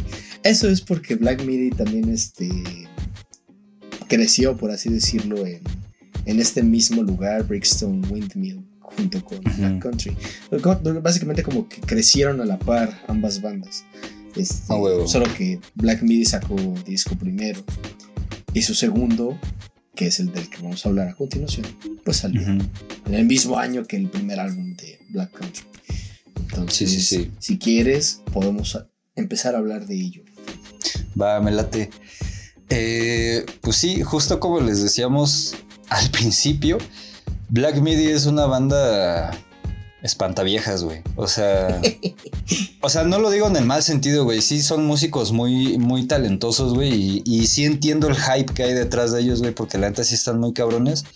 Pero también es una, es una banda que cuesta, güey, porque justo tiene unos sonidos que te hacen salir muy cabrón de tu zona de, de, pues, de confort, ¿no? Es como... No, no es algo que vas a escuchar en el radio, al menos en México, güey. No sé si en Londres se, se acostumbra así como de, ay, ahorita vamos a poner a Black Midi. Pero al menos en México, güey, siento que todos estos cortes no son así como para que te los pongan en... Pues en cualquiera, de- en Exa no creo que lo hagan, güey, No, claro. ¿sabes? Entonces... eh, pero, o sea, no, no es crítica mal pedo, güey. Nada más es como señalar de que sí hace que te salgas de tu zona de confort, güey. Y pues, güey, o sea, desde que ves el pedo en Wikipedia que te dicen que es experimental rock, math rock, güey, que de por sí el math rock para mí, cuando lo escuché por primera vez en otra banda me latió, güey, pero sí noté que es algo complejo, güey. Eh. Es como, no sé, o sea, ya como que ahí te empiezan a decir como de, pues, güey, éntrale así como con, con cierto criterio como de apertura, güey, porque sí es algo choncho. Luego también dice ahí avant prog, post-punk, que ya lo conocemos, progressive rock y todo eso es como de, sí, está cabrón. Ahora, este disco, güey, eh, es como nos decía su segundo disco de estudio, se lanzó el 28 de mayo de 2021, güey. Dos días después de mi cumpleaños, el día de cumpleaños de alguien muy especial para nosotros, güey. Saludos. Se grabó en los estudios Hellfire en Dublín, Hoxa HQ y Pony, estos últimos dos en Londres. Eh, y sobre este disco Wikipedia también nos dice que es Progressive Rock, Experimental Rock, Jazz Fusion, que sí, güey, tiene mucho de jazz. Ujú. Eh, Mad Rock, Avant Rock y Post Punk. Y pues sí. Eh, y es justo lo que les decía hace rato, güey, porque este disco también tiene poquitas canciones, son ocho, güey. Pero pues tiene una duración de 42 minutos, casi igual que el anterior, güey. Entonces como... Se me hizo chistoso notar eso, güey. Eh, de este me llamó mucho la atención la, la portada, güey, porque sentí. ¿Te, te acuerdas de esa pintura que se llama El Bosco, un pedo así, güey? Que son un chingo de demonios en el. Ah, no, es el Jardín de las Delicias del Bosco. Ajá. Se me hizo así, pero cyberpunk, güey. Ajá. Ajá, ajá. Ajá, porque sentí como de, güey, si el Bosco viviera ahorita y pudiera hacer cosas cyberpunk, y si conociera cyberpunk, güey, creo que haría algo así, güey. Está, está caótico y tiene muchos colores, pero está chido y así, y así también como que se siente el disco, güey. También como que ya así caótico, un poquito ominoso, güey. Y es como de, ok, o sea, te lo va a comprar. Eh, y por ejemplo, abre con esta rola que se llama John, güey, a la que no le entendí ni madres. O sea, te, juro que intenté, güey. Y esta fue la rola en que me hizo decir, a ver, aquí me están cambiando totalmente el paradigma de- del post-punk, güey, porque ya me están tocando otra cosa, güey. Me están metiendo jazz, güey. Eh, me están metiendo este caos que ya les adelantaba. Y siento que es... No sé, sentí que es un poquito lo que hablamos en la edición pasada, pero en esteroides, güey, porque sí es como de, ah, cabrón, con estos güeyes. Pero creo que también obedece mucho a esto que decías en, en algunas rolas, no, en, sí, justo en la edición anterior o en la anterior a esa, que decías que justo el post-punk también se caracteriza porque es gente muy talentosa haciendo cosas muy raras, güey. Ajá. Ok, sí. Eh, no sé, siento que la primera vez que alguien escuchó Joy Division, se sintió un poco como yo escuchando esta madre, güey. ¿Sabes? Probablemente. Luego, Marlene me tocó, me gustó más, güey. Eh, siento que el ritmo es como que un poco más tranquilo. También me sonó un poquito a Arctic Monkeys Post AM. Ajá. Porque siento como que este pedo de hacerlo sonar como música de bar o de hotel, güey, o de recepción, como que estaba un poquito ahí, pero más darks. Ajá. Ok.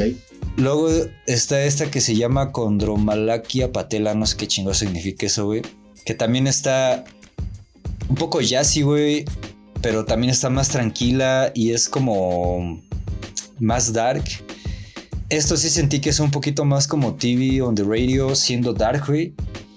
Y de hecho, o sea, güey, como que las imágenes que metes son también como que muy, muy darks. Porque este pedo de que te diga así como nidos que no pueden ser destruidos, nidos creados por criaturas negras, es como de, ok, no entiendo bien de qué me estás hablando, güey, pero honestamente siento que sí está como muy cabrón. Y siento yo también que podrían ser como un poquito visiones de ficción o de pesadilla, güey.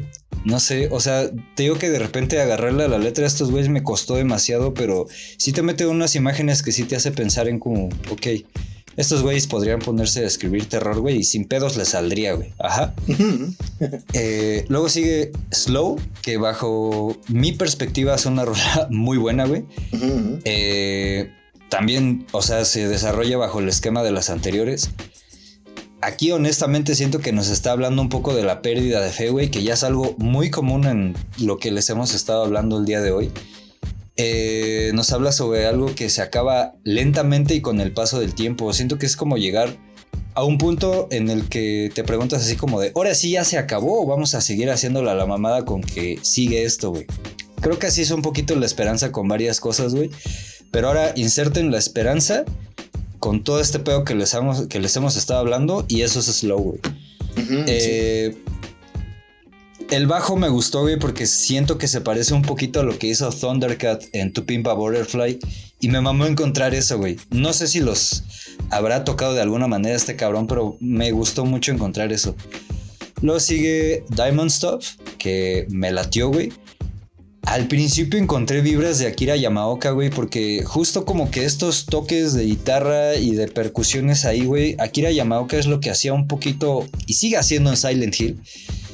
Y justo ahorita que va a salir, hablando de remakes, güey, eh, que va a salir el remake de Silent Hill 2, siento que esta rola podría estar ahí, güey, porque tiene todo el mood, güey.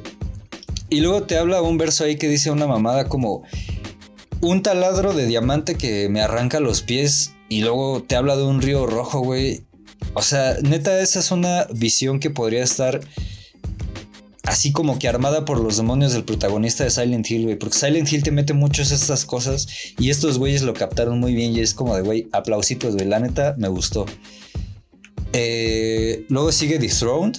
Me mamó ese ritmo ambient que tiene, muy de bajo astral, no es queja. Eh, y también en cuanto a la letra, siento que es el mood de alguien que ya lo perdió todo, güey. Pero que no quiere contar que ya perdió todo porque como que le da le da pena que los demás sepan, güey. Esto también como que me recordó un poquito a, a esta rola de los Tony One Pilots cuyo nombre ya no me acuerdo, güey, pero creo que es algo así como We Don't Care What's on TV. We Don't Believe What's on TV. Ándale, esa madre, porque ves que en esa rola hay una parte que dice así como de, ¿qué tal que mi sueño no se cumple? ¿Qué le voy a decir a mis amigos? Ajá. Entonces me remitió mucho a esto porque es como de, no sé, es es como cuando le contaste a alguien que ibas a hacer algo y al final no pasa por X o por Y, güey, que yo creo que deben ser las condiciones sociopolíticas de las que hemos estado hablando, güey. Sí. Y ahora te da pena como que contarlo porque pues ya no va a pasar, güey, y es como de chale. Y por otro lado, qué gran manejo de la batería, güey, me gustó mucho. Eh, luego está Howash and Balderdash. A esa tampoco le entendí mucho la letra. Suena muy caótica. Eh, pero no sé, o sea, igual está como que chida. Luego cierra con Ascending Forth. Y esta me llamó mucho la atención, güey. No sé si tengas tu otra lectura de la rola. Ajá. Pero siento que relaciona un poquito la música como la, la religión. Porque todo el tiempo se la pasan hablando como mucho de dedicación, mucho de religión. Y, y siento que también al final es como de que toda esta dedicación que le pones a ese algo, que yo creo que es la música, pero no estoy muy seguro, como que va a ser la condena de la persona que lo hace. Ajá. Y también como que me hizo pensar un poco en los monjes medievales o en los ermitaños que pues sí estaban en su ermita, güey, o en su abadía haciendo lo que tenían que hacer y no salían de ahí, güey, como que en cierto sentido se perdían del mundo, güey, ¿sabes? Entonces, sí pensé un poco así como de, güey, pues es que la dedicación de estos güeyes fue lo que al final pues los llevó a no salir, güey, y no darse cuenta de lo que estaba pasando a su alrededor, güey. Como que este ensimismamiento fue lo que les dio en la madre. Y un poco de esas vibras me dio esta rola y así. Ya, ok. Sí, la verdad es que es un álbum bastante caótico, pero no por eso menos bueno. De hecho, me atrevería a decir que de los tres álbumes que tiene Black Midi actualmente, este es mi favorito. A huevo. Este es el que más disfruto. Este. Me llamó la atención que. Bueno, ahorita te doy mi lectura de Ascending Forth. Pero me llamó la atención que mencionaras a TV on the Radio, porque justo a esa conclusión llegué. Creo que cargan un poco la necesidad de experimentar que tiene TV on the Radio. Eh, pero sí tienen mucho más de rock progresivo que de post-punk. O sea, sí hay soniditos de post-punk aquí y allá. pero, por ejemplo, a The Throne me sonó a que las percusiones sí suenan como a Joy Division, ya casi New Order. Ajá, este, y por ahí también hay algún otro sonido de post-punk que me, que me apareció por ahí, pero ahorita te lo digo. la primera John 50 es de mis favoritas. Eh, me gusta porque suena ligeramente amenazante. Y tengo entendido que la letra trata, es como una especie de comedia de qué les pasa a los líderes de culto cuando sus seguidores se vuelven contra ellos. Ok. Ajá. Siendo el líder del culto en cuestión John 50. John 50, y esto es interesante porque es John 50, está escrito con número romano otra vez. Y cuando hay un número romano junto al nombre de una persona, pues debemos entender que es, es el lugar que ocupa en esa estirpe, ¿sabes? Eso quiere decir que hubo otros 49 John antes de él A que estuvieron este, perpetuando esta, este culto, ¿no? Entonces es como, pues a él le tocó ni pedo. este, ajá, eh, ¿qué otra? Ah, condromalaquia patela. Es, tengo entendido que es una enfermedad uh, degenerativa este, que afecta las rodillas. Ok. Desgasta los cartílagos o algo así. Ok, ok. Este, y primero pensé, supongo que puedes representar el dolor de esa enfermedad con ciertos sonidos.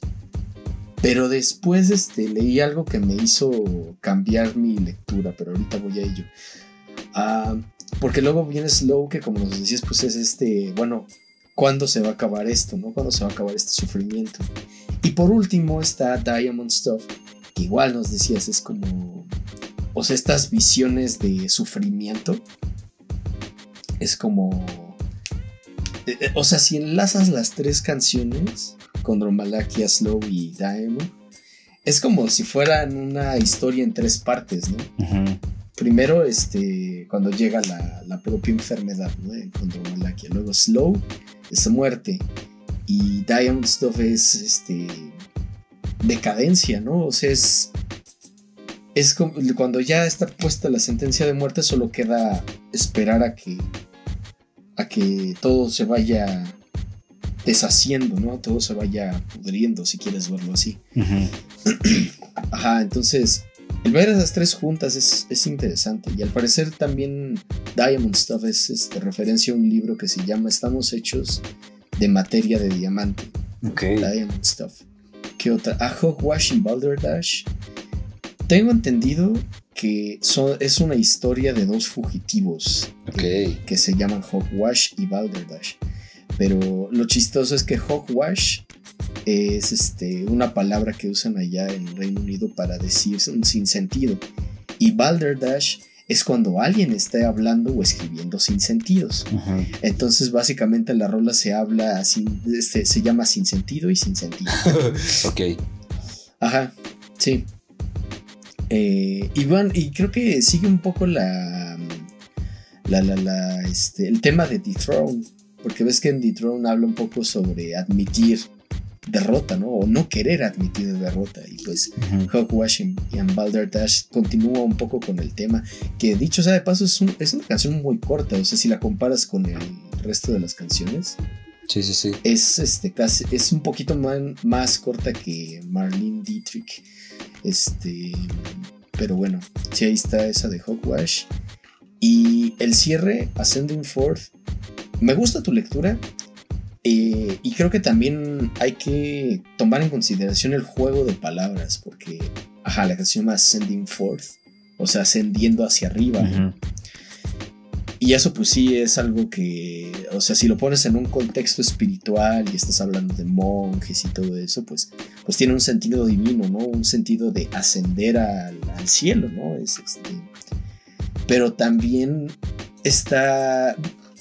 De repente estas bandas, sobre todo ya de la escuela de Black Country y Black Midi, este, suelen ser muy autorreferenciales en cuanto a lo que están haciendo musicalmente. Ajá. Y entonces de repente cuando dice Everyone loves ascending forth, no está diciendo solo que todos aman ascender al cielo, sino que todos aman los cuartos ascendentes, ¿no? que es algún tipo de recurso musical que ellos están, están usando durante, durante la canción, ¿no? Entonces, entonces eso es lo que yo, yo leí, pero, pero sí, sí, buen álbum. A huevo. Después de esta edición, amigo, me dieron ganas de terminar Black Mirror. No sé por qué. ¡Ja! Ajá, ya sé, sí. Sí, es como. que hablando, paréntesis rápido, pero ahorita que dijiste Black Mirror, leí un tweet que decía que Black Mirror es básicamente am, la Rosa de Guadalupe, pero cyberpunk. Pues sí, de hecho. Ajá. Pues sí, porque es como de. O sea, te plantean una realidad que, que existe actualmente y lo llevan a las últimas consecuencias y es como de eso te pasa por andar haciendo tal cosa. Exacto, sí. Ajá, pero bueno, este, así es con esto, con esta nueva generación de, de post-punk. Y ustedes se preguntarán, bueno, con esto ya terminaron, ¿no? No. este, no. no. Porque, bueno, o sea, sí es verdad que esta es la más reciente. Es verdad que Black Midi, por ejemplo, sacó un álbum el año pasado. Black Country New Road acaba de sacar un nuevo este, álbum en vivo. Y Happiness Limited acaba de sacar álbum de estudio. Em, pero ahora nos falta hablar de el post-punk, esta etapa de post-punk, justo esta, en otros lugares, en otras latitudes, porque justo, o sea, se ha vuelto un género tan, tan, tan, tan diverso, tan versátil eh, y tan mm, idóneo para hablar de emociones y de contextos sociales, etcétera, que se está esparciendo a otros lugares del mundo. Otros países están haciendo este sonido y retomando cosas de las otras generaciones. Así que eso va a estar interesante de estudiar ah, y de escuchar, sobre todo. Entonces no se vayan a perder esa próxima edición. Eh, de mi parte no tengo nada más que decir. No sé si quieras agregar algo más sobre, sobre estos álbumes que escuchamos. Eh, pues nada, que están muy chidos, que los escuchen y que sí, o sea, si no han visto Black Mirror, primero terminen, bueno, si llegaron hasta aquí ya terminaron de escucharlo, pero si no han visto Black Mirror, escuchen estos discos, pónganles atención y luego ven Black Mirror y así. Va, va, va. Este, y bueno, de mi parte sería todo. Eh, gracias por escuchar, gracias por, por aguantarnos estos podcasts tan largos que hacemos. este, y, pues nada, gracias por compartir en redes, por escuchar, por, por este, apoyarnos vía coffee y, y todo eso que ustedes hacen por nosotros. Nosotros nos vamos a ir escuchando a Happy Meals Limited con este que se llama eh, Satan, Luila and I, eh, a petición popular. y, y pues nada, eh, no dejen de escuchar música, se me cuidan y nos escuchamos la próxima vez. Bye. Bye.